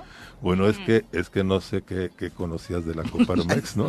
porque, Lo que porque yo, llevo pronto- muchos años en Coparmex y Coparmex ha sido siempre este, en sus principios fundacionales una organización, un, un sindicato patronal este, humanista. La práctica. Que, que en la práctica, en la pues, práctica Luego mandaban otras señales. Sí, mira, mira, pero no tanto la quién. organización. Ahorita precisamente al interno de Coparmex estamos discutiendo, particularmente tu servidor está poniendo en la mesa, que el gran cambio, lo que nos, lo que nos va a costar, nos está costando trabajo, es la actitud de muchos empleadores ante sus empleados. Claro. Ese es el gran cambio. ¿eh? Después podemos hablar de, de seguridad, de educación y de todo. Pero el, os- el- el origen de todo, el cambio eh, eh, más importante es que veamos los empresarios, a nuestros trabajadores, como seres humanos con necesidades, con este Como familia, equipo. etcétera, ¿no? Son equipo. Claro, Somos nosotros, equipo. nosotros por ejemplo, este, de- de- de- tiene tiempo que venimos empujando la mejora de los salarios mínimos. Coparmer lo ha estado empujando con protesta de muchos empresarios. Nosotros estamos empujando, eh, venimos empujando y se acordaron las dos semanas de vacaciones. O sea, ha, ha coincidido, Coparmex no, no es parte del sector patronal que se oponía a estas determinaciones entonces. Este, es que no se entiende, no se entiende, porque eh, yo he recibido muchas, muchos comentarios de nuestros colegas que dicen, es que ahora nos van a aumentar los costos. Si le apuntamos, si le apuntamos a la productividad, que México Eso como digo. país tiene una muy baja productividad, Claro. reconocido en el mundo como una Sí, baja, claro. bueno, entonces no aumentan los costos, Claro. ¿no? Puede Sino- que inicialmente la utilidad quede un poquito menos, pero a medio plazo Claro. la productividad es la que va a suplir esas pequeñas... Claro. Mira, te pones de acuerdo, porque es hora de, de- de dialogar con los trabajadores. Te pones de Pero con los trabajadores. Sí. No con algunos que están de Líderes. intermediarios. Eh, con los trabajadores. Con los Con trabajadores. los de trabajadores. ¿no? Integrarlos a la, la dirección de la empresa y decir, a ver, mira, tienes dos, dos, dos semanas de vacaciones, ¿cómo le hacemos para que no nos afecte? Ni a ti ni a mí. Porque somos todos, es nuestra fuente de, trabajo, ¿no? Diálogo. En fin, entonces miren, el primer punto, que repito, son 20 puntos que estamos proponiendo a la sociedad. El primer punto dice libertad de emprender, de invertir, de competir y de intercambiar bienes y servicios lícitos dentro del marco legal y ético. Tenemos que empujar muchísimo a la parte legal. Tenemos que empujar muchísimo a la cultura de la legalidad y la ética. Ese es el primer punto. Segundo punto, respeto a los derechos humanos. Antes Básico. que nada, igual ante la igualdad ante la ley y fomento de la equidad e inclusión de la y la diversidad. Eh, es algo que prevalece todavía. O sea, hay dos clases de justicia en este país, desgraciadamente. Unas para los ricos y otras para los pobres. Totalmente. Si tienes dinero para tener un buen abogado y ta, ta, ta, ta, Te va a ir bien. te va a ir bien. No, no, no. Tenemos que combatir eso, ¿vale? Respeto a los derechos de propiedad privada de todo tipo, de bienes físicos, inmateriales y digitales como base para el bienestar. O sea, una muestra de que lo que se tiene que acabar es el pirataje, porque son bienes también digitales o intelectuales, ¿no? Pero no puedes, este, pues como ha sido siempre, este, fusilarte una marca y andar vendiéndola en la calle, ¿no? En la banqueta. Claro. sin que nadie Tenemos diga que nada. corregir eso. sí. Tenemos que- Punto número cuatro, re- respeto a la libertad de expresión. Auténtico respeto, ¿eh? Porque el hecho de que, de que el choro matutino siga eh, oyendo todos los días y viendo todos los días, o cualquier medio, reforma, pongamos de ejemplo, ¿no? que, que- que el gobierno federal dice que este pues que nunca ha habido tanta libertad de expresión, pero este pues con amenazas, ¿no? Con, con, con, con comentarios en las mañaneras, este insidiosos, este, críticas, etcétera, ¿no? Entonces, auténtico respeto a la libertad de expresión. Respeto quiere decir que si en el choro o en Reforma o en Excelsior o donde sea se dice algo, se toma, ¿no? Sin nada de decir que es de los eh, eh, es el medio de comunicación de los grandes capitales y no De los fifis. Eh, pero de alguna u otra forma eso queda dentro del rango del intercambio de ideas, Víctor. Pero lo que sucede en. Morelos, ahora que mencionabas el Choro y algunos otros dos o tres medios de comunicación que tratamos de exponer la problemática que vivimos, no solamente queda en el intercambio de ideas, ¿no? Hay real persecución. se tiene que acabar eso. Mm. O sea, le si queremos un desarrollo que nos nos, nos, nos llegue, nos, nos haga vivir mejor a todos los mexicanos, tenemos que acabar con persecuciones de eso. Tenemos que aceptar, escuchar, tomar lo mejor de nosotros. Perdón. Perdón, don Víctor, estaba aquí precisamente lo que comenta usted, habla de privilegiar el diálogo. Y aquí estoy viendo una publicación donde se reunieron con Samuel Sotelo el día 10 de agosto, donde habla de eso, ratificar con el gobierno del Estado de Morelos la política institucional de la Coparmex y privilegiar el diálogo. Yo le quisiera preguntar, ¿qué, qué avances han tenido de la reunión que tuvo con el gobernador, ahorita con Samuel? ¿Cómo, porque pareciera que el gobierno del estado está cerrado al diálogo y que no beneficia a través de proyectos, a través de contratos, a través de fortalecer a la Coparmex y a los empresarios que se representan, porque todas las lanas de aquí se van para otro lado. Digo, ¿ha habido algún beneficio en estas mesas de trabajo con ellos? Mira, este, con el gobernador no me he reunido nunca. ¿eh? Este, en el caso de, de- del secretario de Gobernación, se le planteó la, eh, la filosofía de Coparmex, se le planteó la idea de dialogar y estamos abiertos al diálogo. No hemos avanzado mucho, estamos avanzando en el aspecto de seguridad que sí hemos sido escuchados porque estamos trabajando con el fiscal, el- con- perdón, con, Con el comis- comisionado y estamos intercambiando ideas y estamos eh, le estamos proponiendo de parte de Coparmex, habiendo hecho un estudio de, de benchmarking, le llamamos los empresarios, con Yucatán, este, pues que si en Yucatán es un caso de éxito, pues hay que ver cómo le hicieron, ¿no? de replicarle. Entonces hemos recibido, eh, hemos pues, hemos recibido mucha atención de parte del, del comisionado, de parte del fiscal también, hemos platicado con él, entonces en ese sentido sí tenemos algunos avances. ¿eh? ¿Sí? Punto número 5. Un sistema político democrático de derecho con instituciones independientes, así como leyes y reglas claras, estables y que se cumplan. Volvemos otra vez. Yo estoy convencido, ahora, ahora ya se puso de moda. Hace años, pues ustedes sí, porque son profesionales de la comunicación, pero la mayoría de la sociedad no sabíamos qué hacía el Congreso, ¿no? ¿no? Los diputados, los senadores, quién sabe qué hacían. Y ahora están de moda, ¿no? Todos los días salen, es que ahora vamos a sacar la ley, que sí la vamos a sacar. que ¿Hasta no dónde comen taquitos?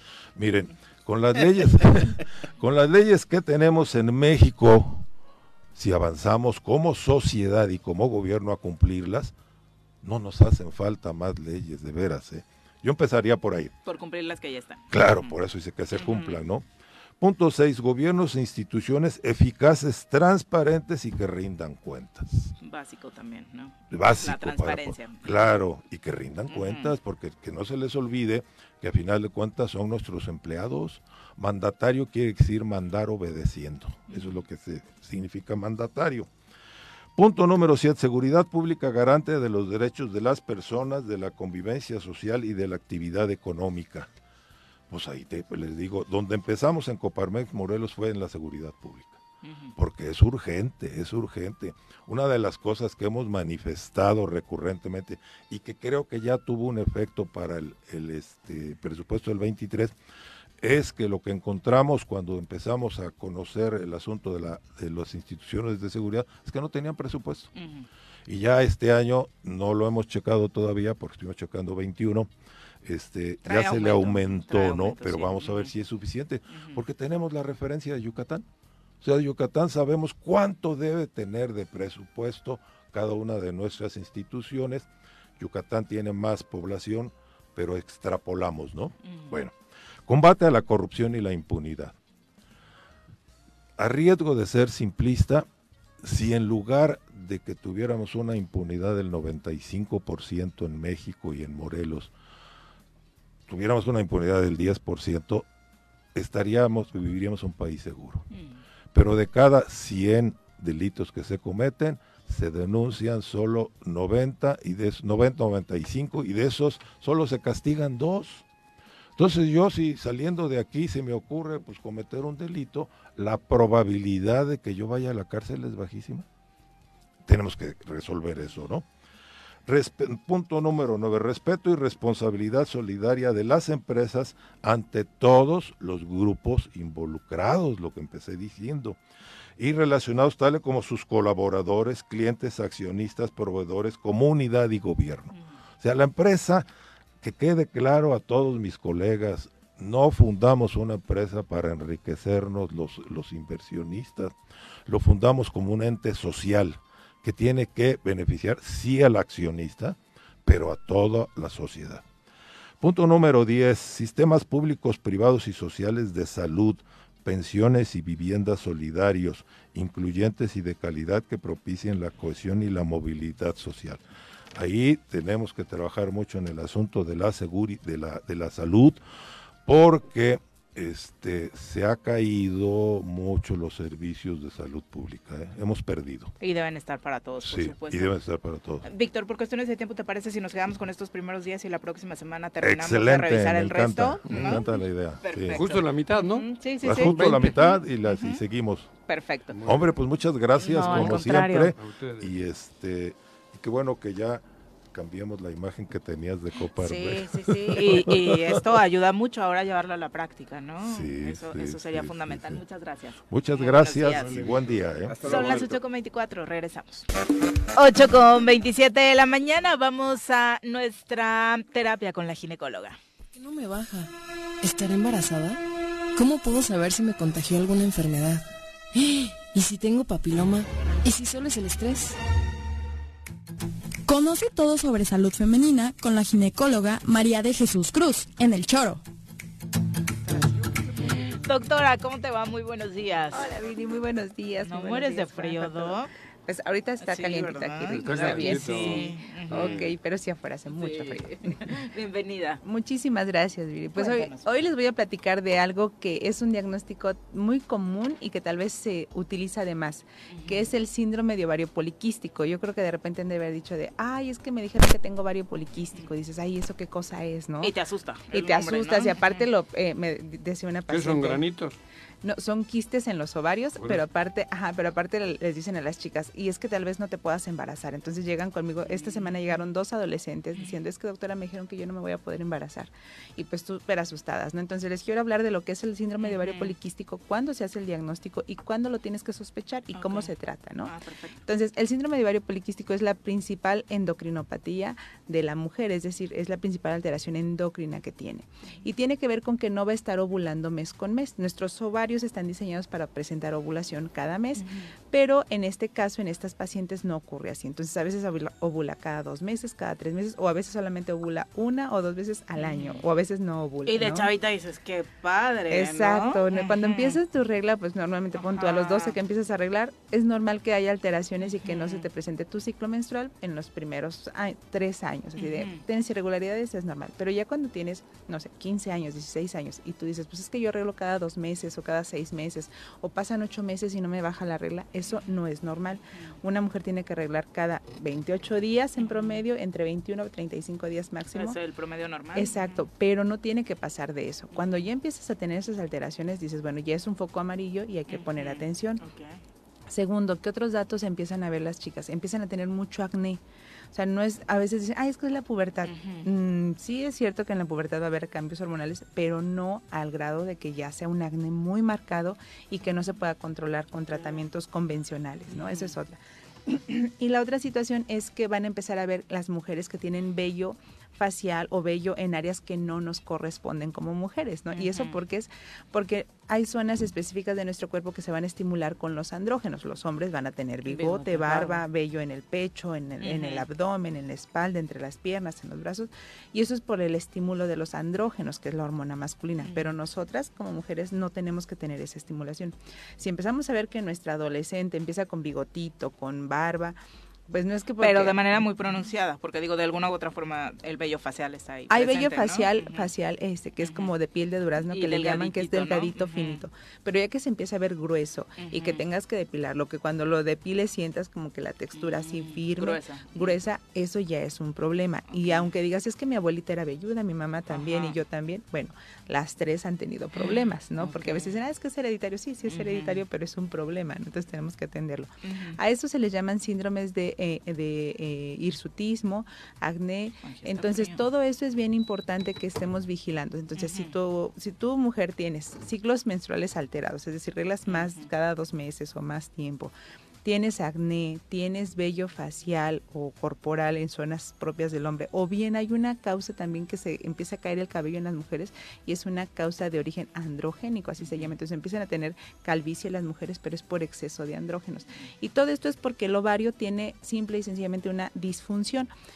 Aunque tiene todo el material para ovular, no lo hace como debe de ser. Por culpa de estos... de este síndrome de ovario poliquístico. Entonces, el, el- eh, se llama poliquístico porque el ovario intenta producir un folículo, un óvulo, que es una es un pues un espacio donde se va a ver líquido, va a haber una célula, pero no se madura. Entonces se retiene. Y al siguiente ciclo otra vez y se retiene. Entonces es un ovario que tiene muchos quistecitos pequeños que no se operan, ojo, porque a veces dicen, es que me dijeron que me van a operar. que te los porque- van a exacto, quitar. Porque tengo, no, o sea, los ovarios poliquísticos no se operan, solo se tratan con medicamento el, el ovario tiene que tener un volumen normal que es menor de 10 centímetros cúbicos. Si pasa de eso ya es un problema. Y, el- y hay dolor, supongo, ¿no? Si crece o no. Sí, cuando crecen puede haber dolor, eh, pero sobre todo van a hacer todos esos cambios hormonales. Y algo que es muy importante y que va de la mano con el ovario poliquístico son cosas que es lo que yo les quiero dejar ahorita de mensaje.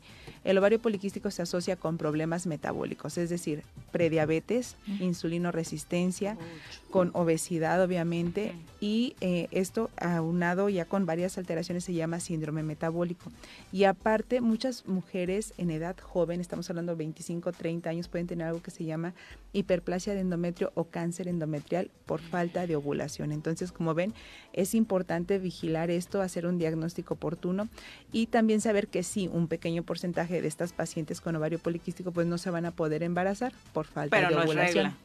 No es No. regla. Y aparte, sí, eh, es uno de, las, de los problemas que sí se pueden tratar fácilmente en la infertilidad. Entonces, ¿cuáles son esos datos que tenemos que vigilar? Pues ya los mencionamos. ¿Y qué es lo que tienen que hacer? Acudir con su médico, le tienen que hacer un ultrasonido para valorar el volumen de los ovarios y el número de folículos que tiene. Y dos, hacer mediciones hormonales. Vamos a medir andrógenos, vamos a medir insulina, vamos a medir glucosa, tenemos que hacer un estudio metabólico y con eso vamos a saber qué tenemos que atender en esta paciente. Y algo que es bien importante, Viri, el ovario poliquístico no se cura, porque de repente es que la doctora me dio tratamiento y mientras estuve en tratamiento estuve bien, pero después otra vez. Entonces voy con otro doctor y voy con otro doctor.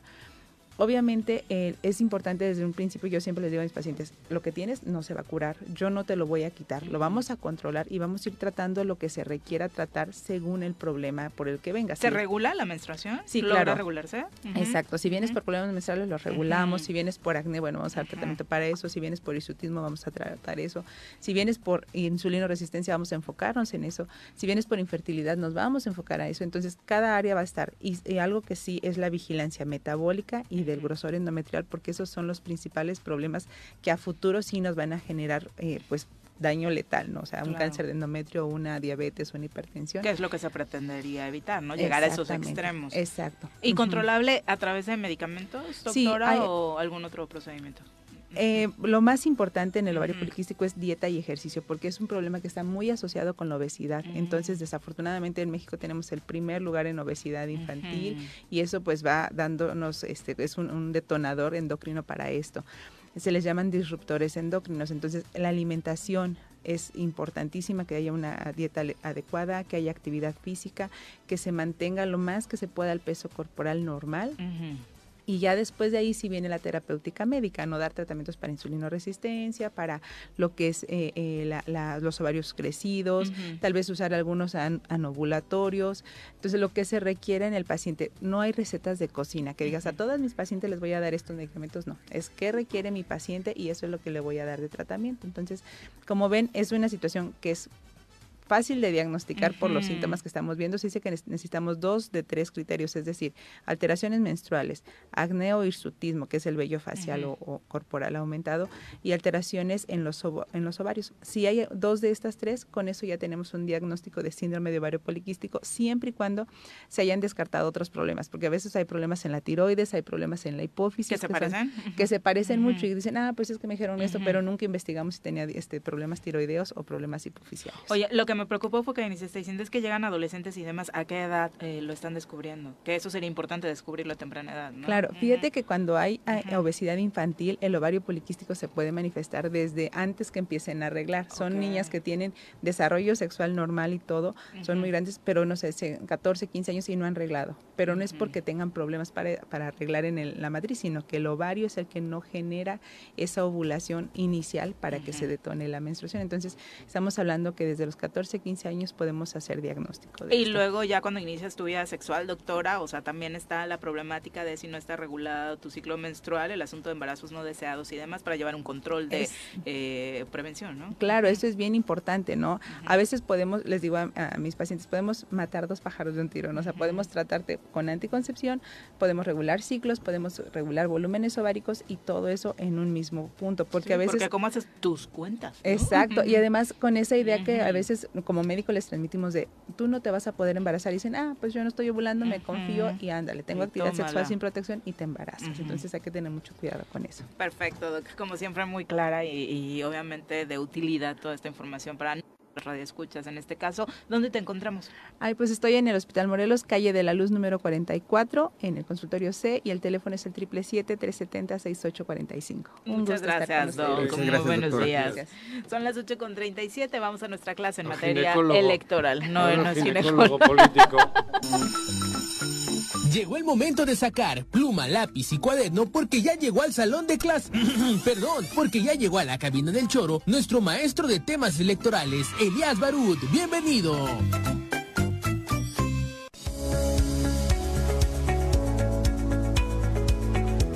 ¿Cómo te va, ginecólogo político? Dice el Juan. ginecólogo político. imagínate Sí, es Barut. No es el de Imagínate la. Si has visto parir varios partidos, ¿no? Sí. Sí. Ah, y Y, y gestar. ¿Pusiste algo de esperma bueno eso. morir? ¿Solo, solo lo viste el parto o, o- o tuviste algo que ver en el... En la gestación. En la... ¿eh? ¿No? No, jamás, jamás. Jamás. Ninguno. Ándale. Ni en la gestación, ni en la muerte. En el aborto. que yo he visto Sí. parir Ajá. chayotes. Eso todos Diario, los ¿no? días. Sí, diario. Bienvenido, Elías. Muy buenos días. Eso diario. Buenos días. Qué gusto saludarte, Viri, Pepe y Juanjo. ¿Qué onda, cabrón? Para ir chayotes y efectivamente, ¿no? A veces con...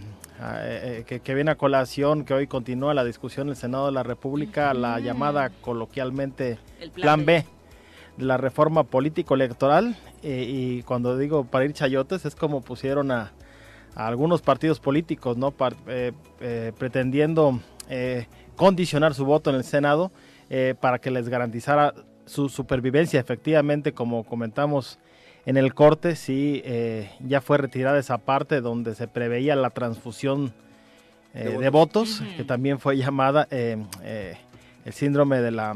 Mamada. ¿Me das Era- era un una- minuto para... para El síndrome de eso era. Creí que te iba a ignorar, pero. Aquí no, ya no. hay romances, ya. No. Sí.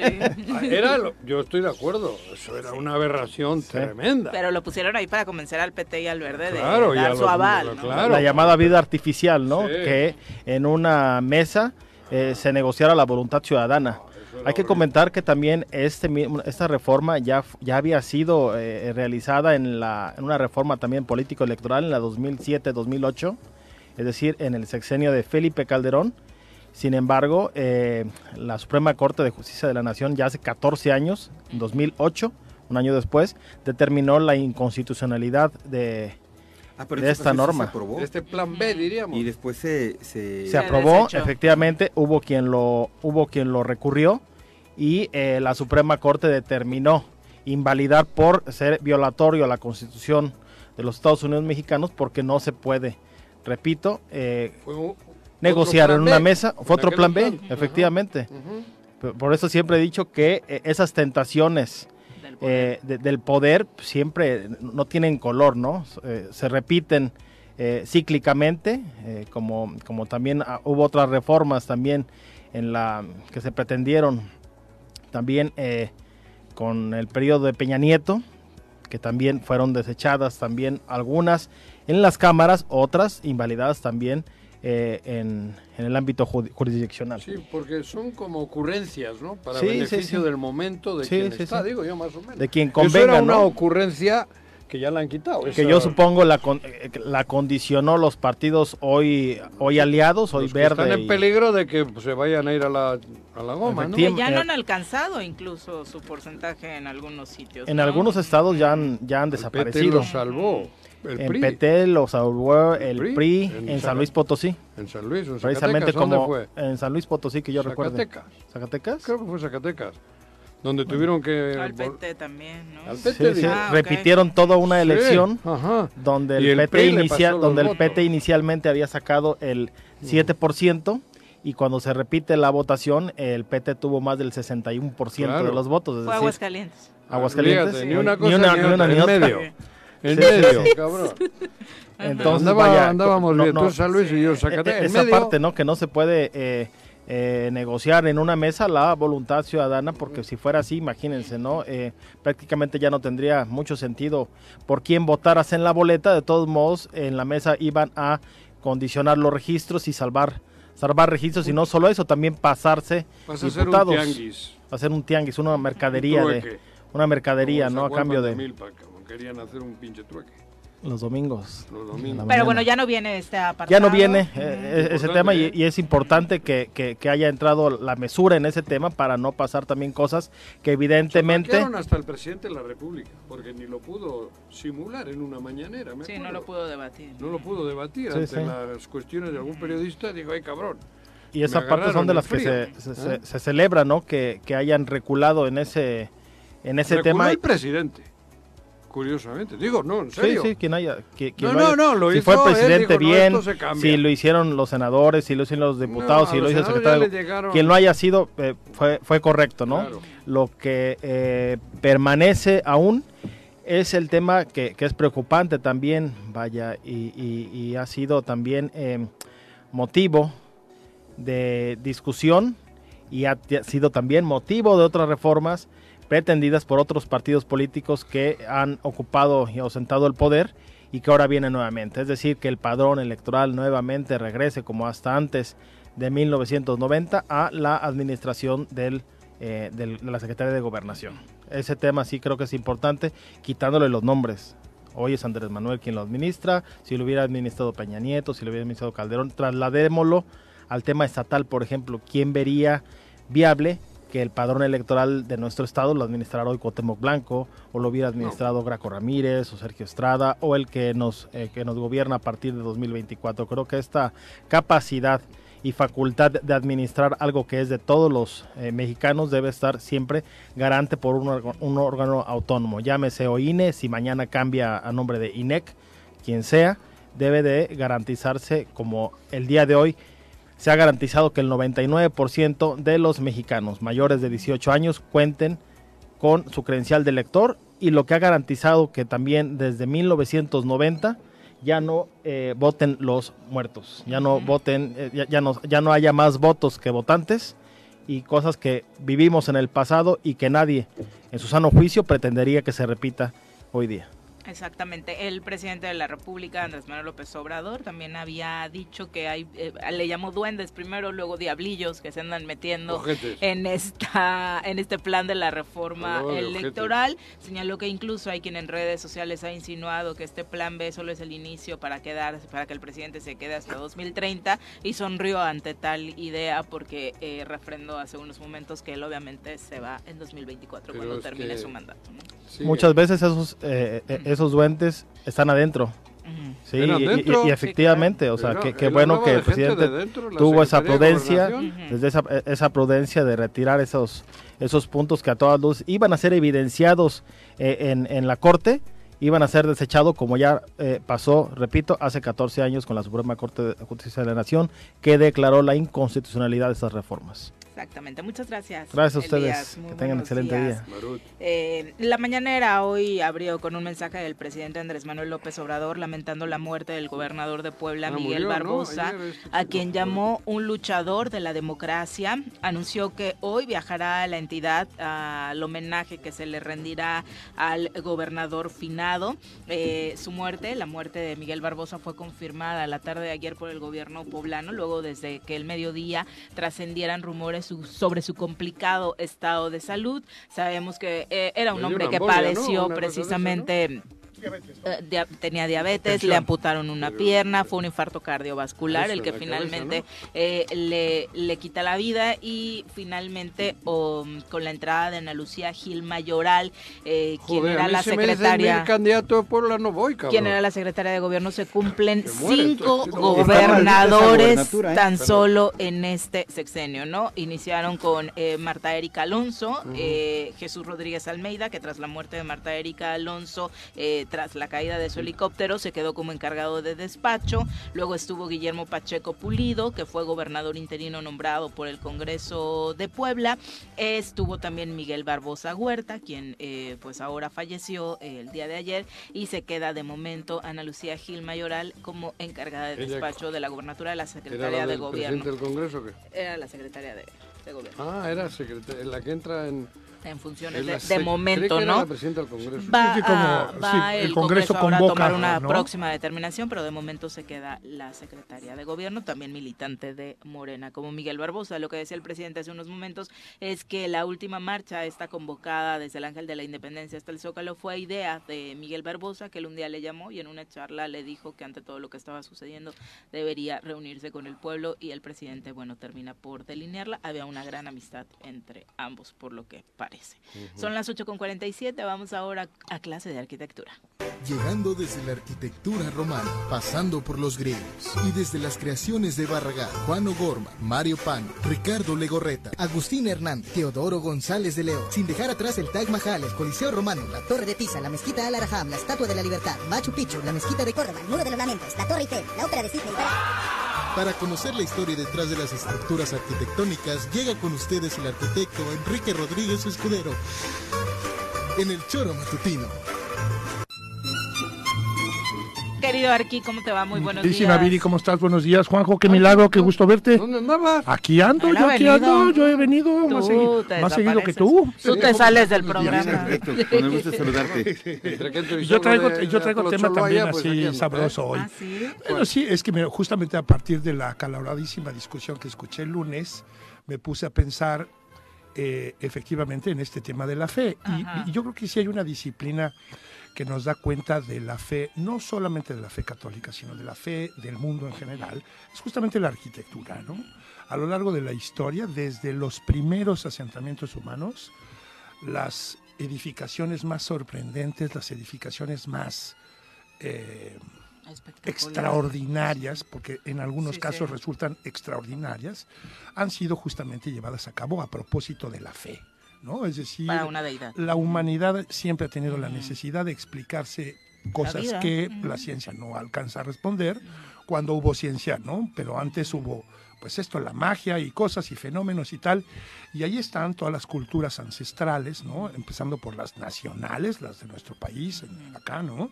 Este, todos estos eh, estas estructuras piramidales que conocemos de los mayas, de los de los aztecas, de los de los teotihuacanos, de los, toltecas, de los olmecas, todas diferentes entre sí, aunque con particularidades, son justamente edificaciones que se llevan a cabo para, para, la, para la religión, ¿no? Es decir, ninguno de estos pueblos vivía ahí, es decir, estos, lugares eran centros ceremoniales, ¿no?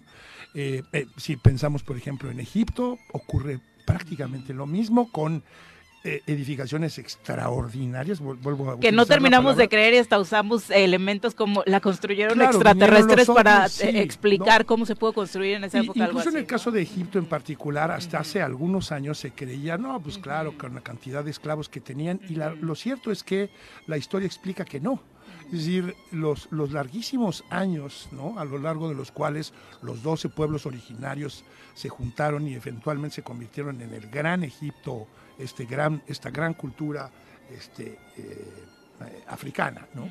Este, lo, lo que dan cuenta justamente la- esta historia es que no hubo guerras, es decir, que fueron un, pueblo súper pacífico y que en consecuencia quienes construyeron las pirámides y centros ceremoniales como. Luxor o Karnak, ¿no?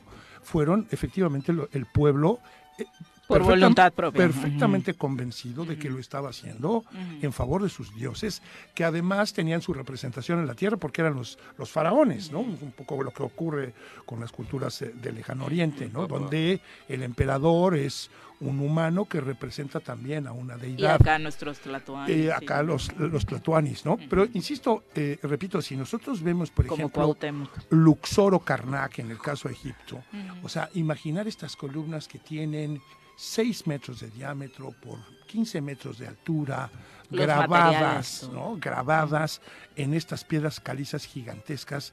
Pues lo primero que se pregunta uno es cómo lo hicieron, de dónde trajeron las piedras, cuánto, cuánto tiempo tardaron en labrarlas. Y al final lo que hay detrás de eso es fe. ¿no?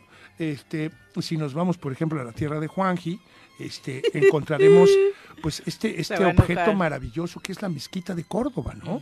Hoy una catedral católica, pero durante el dominio musulmán, pues una, una, una mezquita que durante mucho tiempo fue la segunda más grande del mundo, ¿no?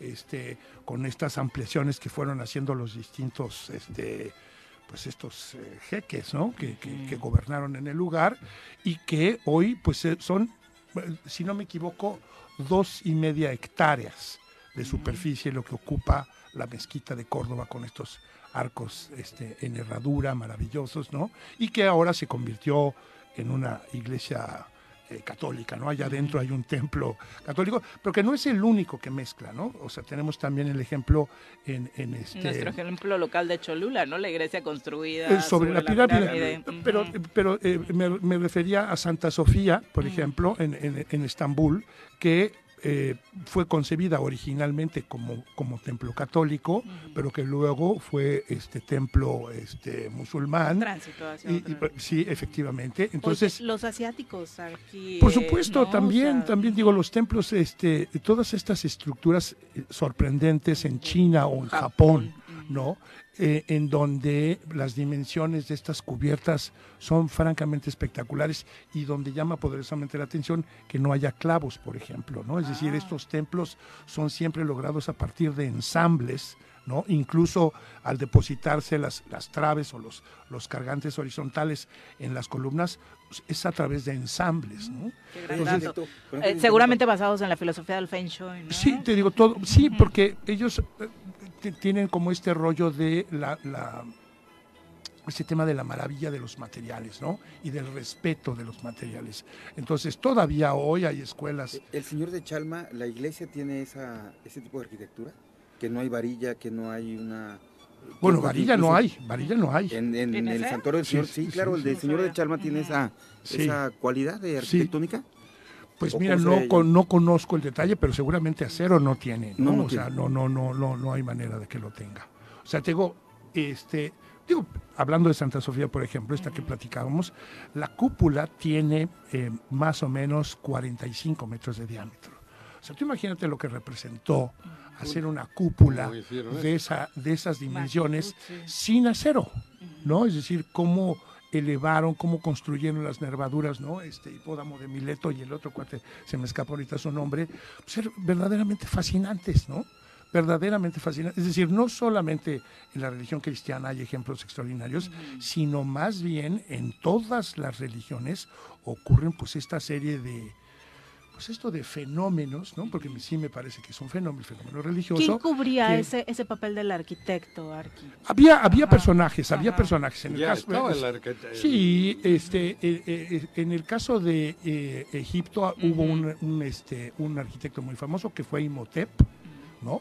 Que fue el encargado, por ejemplo, del trazo de las pirámides, que esa es la otra, ¿no? Es decir, no es solamente el objeto por el objeto, sino el emplazamiento, ¿no? Nosotros vemos que las puntas, por ejemplo, de las pirámides de, de- de Egipto coinciden en algún momento de la- del- año con las estrellas de Orión, que integran Orión, ¿no? Y lo que sucede con nuestros Eh, templos este, prehispánicos, acá ¿no? eh, tenemos el solsticio y el equinoccio, ¿no? Eh, Este, entonces te Cuando digo... Kukulcán baja Chichén y la víbora sí, se... Claro, sí. clarísimo todo eso. Y entonces te digo, si hay, fe- sí hay eh, arquitectos, en el caso, por ejemplo, de, de Grecia, este, Estafidias, que era muy era escultor, pero además era arquitecto, ¿no?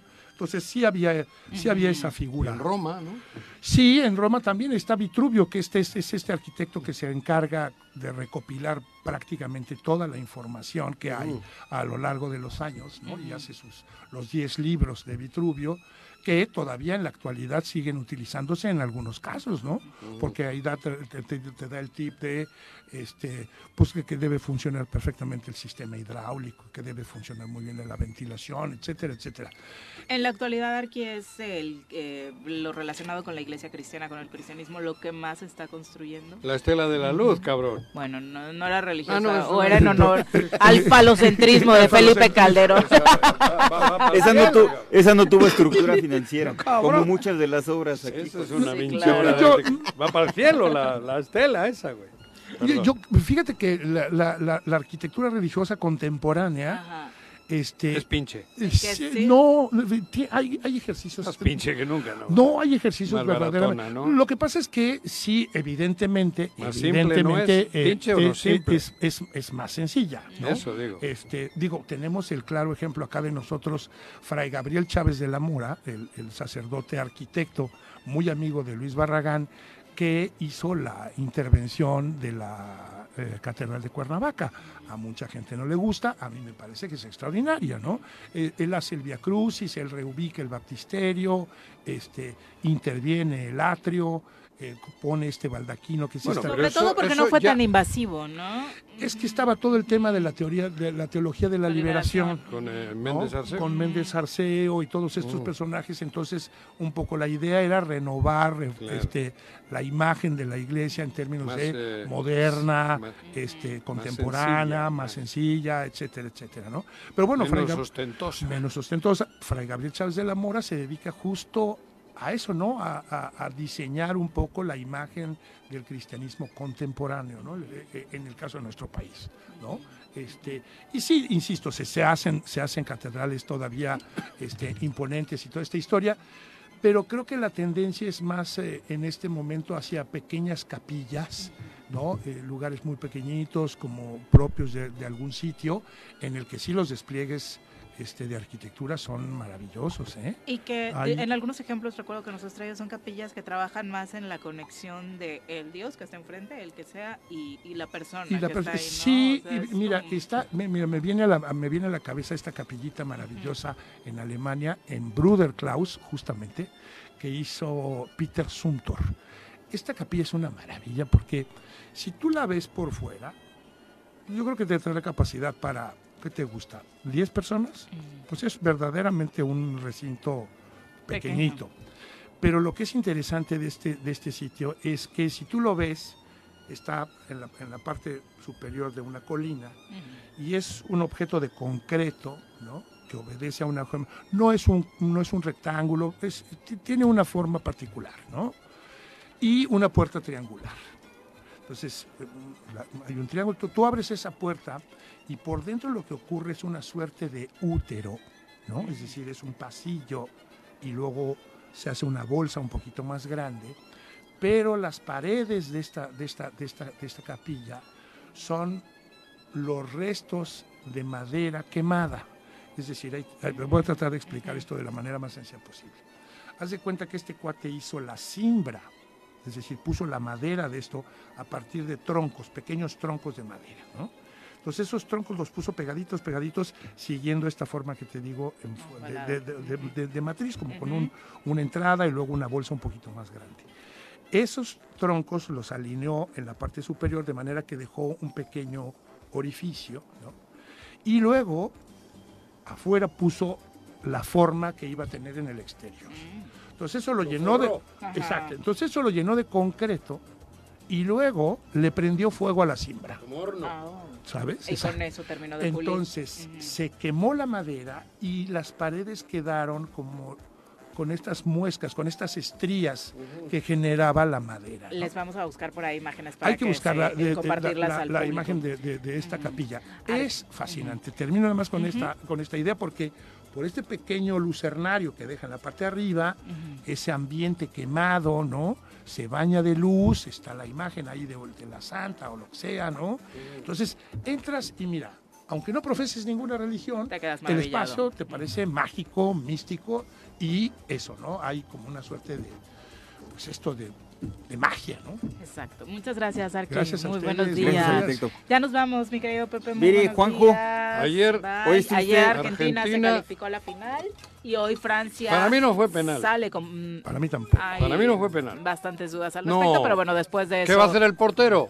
¿Se va a ir a la tribuna o qué? Bueno, pero después, no, pero después no metieron goles los croatas. Ah, y- no, no, no, yo el resultado no estoy poniendo en duda, ni estoy diciendo que, que fue preparado, no. Pita y la mayor, Muy, muchos muy dicen que es penal. Y que para si hubiera no. sido para otro ¿Ves país, la jugada? difícilmente se hubiera revés. marcado. ¿no? ¿A que no lo pitan al revés? Exactamente. Digo eso. pero, hoy- me- pero ganó merecidamente porque tienen a Messi. Y mejoraron mucho, ¿eh? O No, sea, no, no, Cro- claro. meterle Ese tres a Croacia. Hasta yo le haría un templo, cabrón. El tercer gol es una Ya nos vamos a la una, Francia contra Marruecos por su pase a la final. Marruecos tampoco será un hueso No, fácil no, de roer, pero el gran favorito quiere FIFA. Francia, quiere hoy se enfrentan dos, dos selecciones africanas, ¿no? Exactamente. Sí. Porque básicamente El el, 90% grueso de los africano. franceses son de origen Cualquiera de las africano. Áfricas que gane hoy está. Está maravilloso. Ya nos vamos, Pepe. Buen día. Pepe, Muchas gracias, Juanjo. Saludos a todos en. Que tengan excelente miércoles. Los esperamos mañana en punto de las 7.